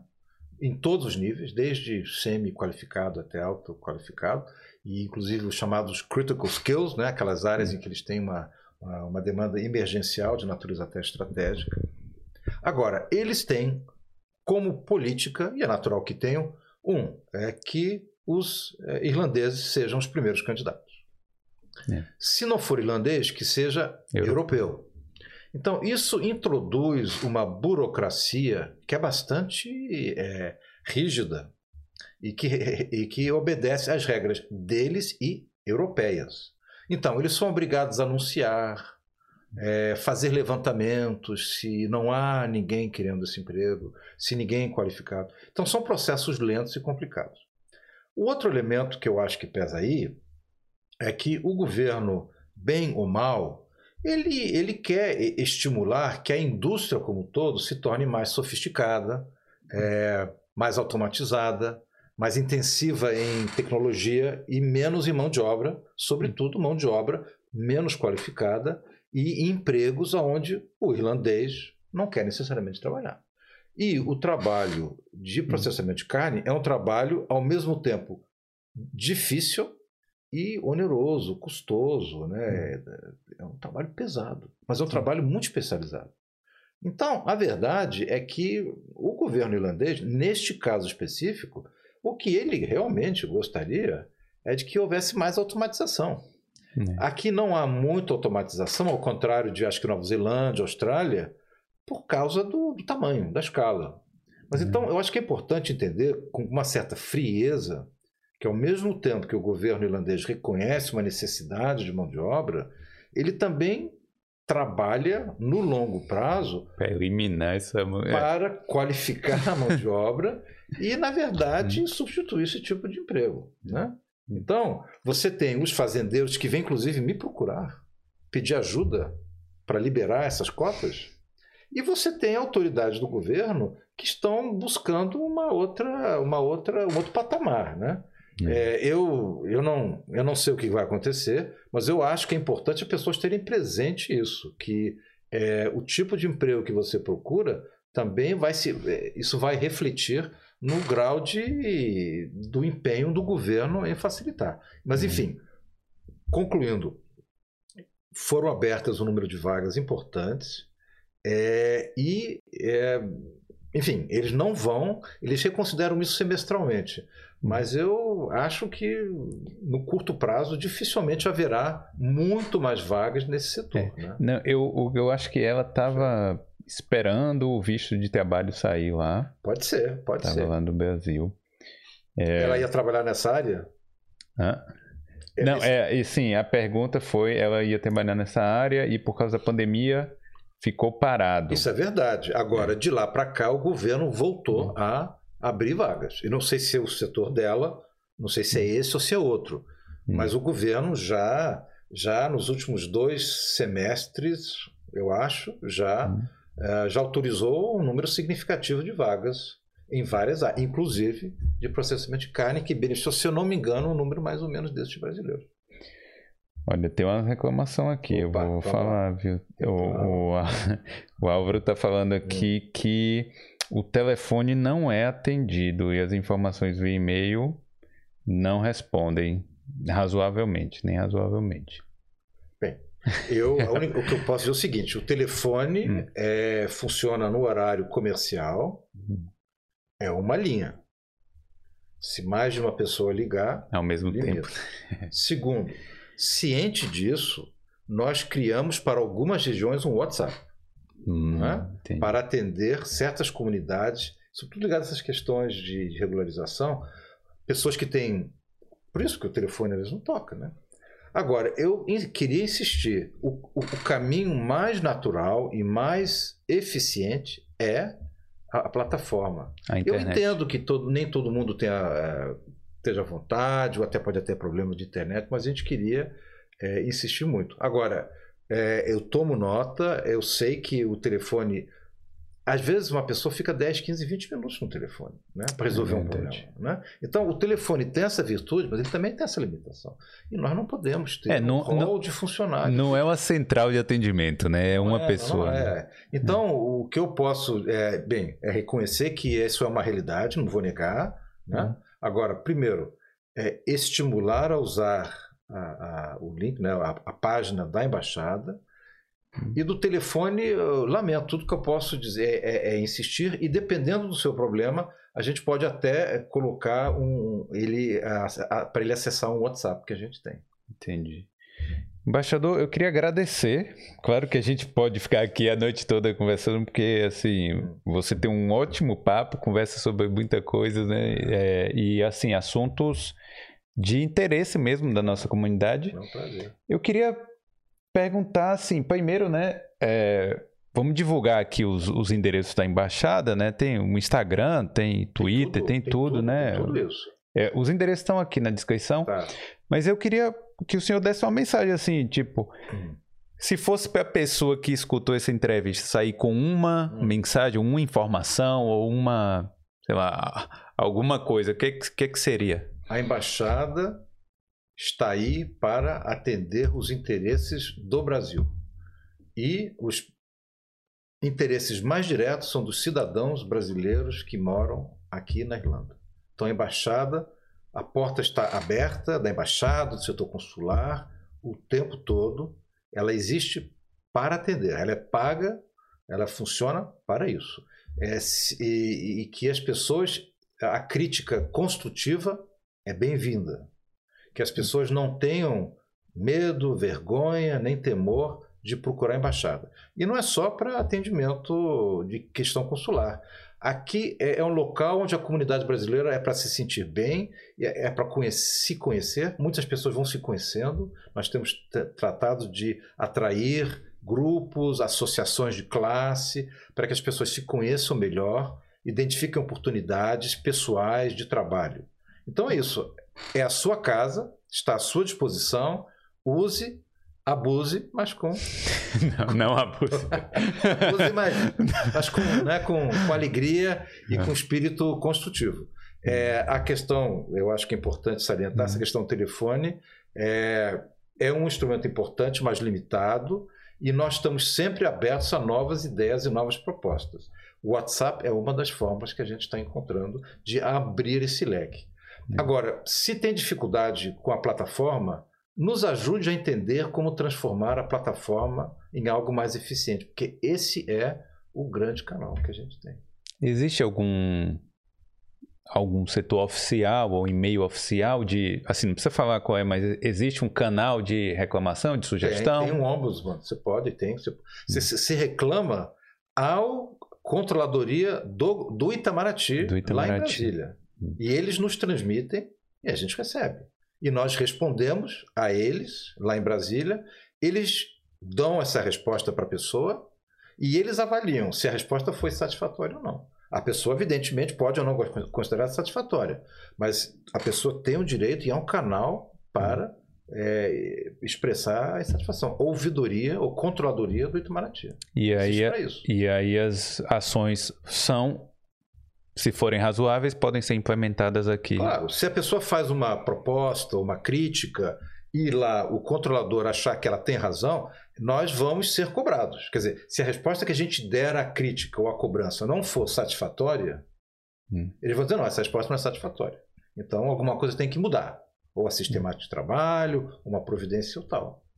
Né? Hum. E isso é informado ao, ao, ao, ao consulente. Né? Isso aí. Então, obrigado de novo, novamente, por estar tá, por tá aqui. Eu acho que já é uma, um grande passo na comunidade que, que você, né? Primeiro eu estou chamando de você, né? De você uhum. é, tá aqui contando um pouco, né, de como funciona e, pra, e, e assim, e só de você estar mais próximo da comunidade, eu acho que já é um grande passo. Sem desmerecer, claro, né? Os embaixadores aí, mas é isso aí. Então, é, obrigado novamente. Foi um grande prazer, muito obrigado pela oportunidade. Estamos, eu e os meus colegas à disposição.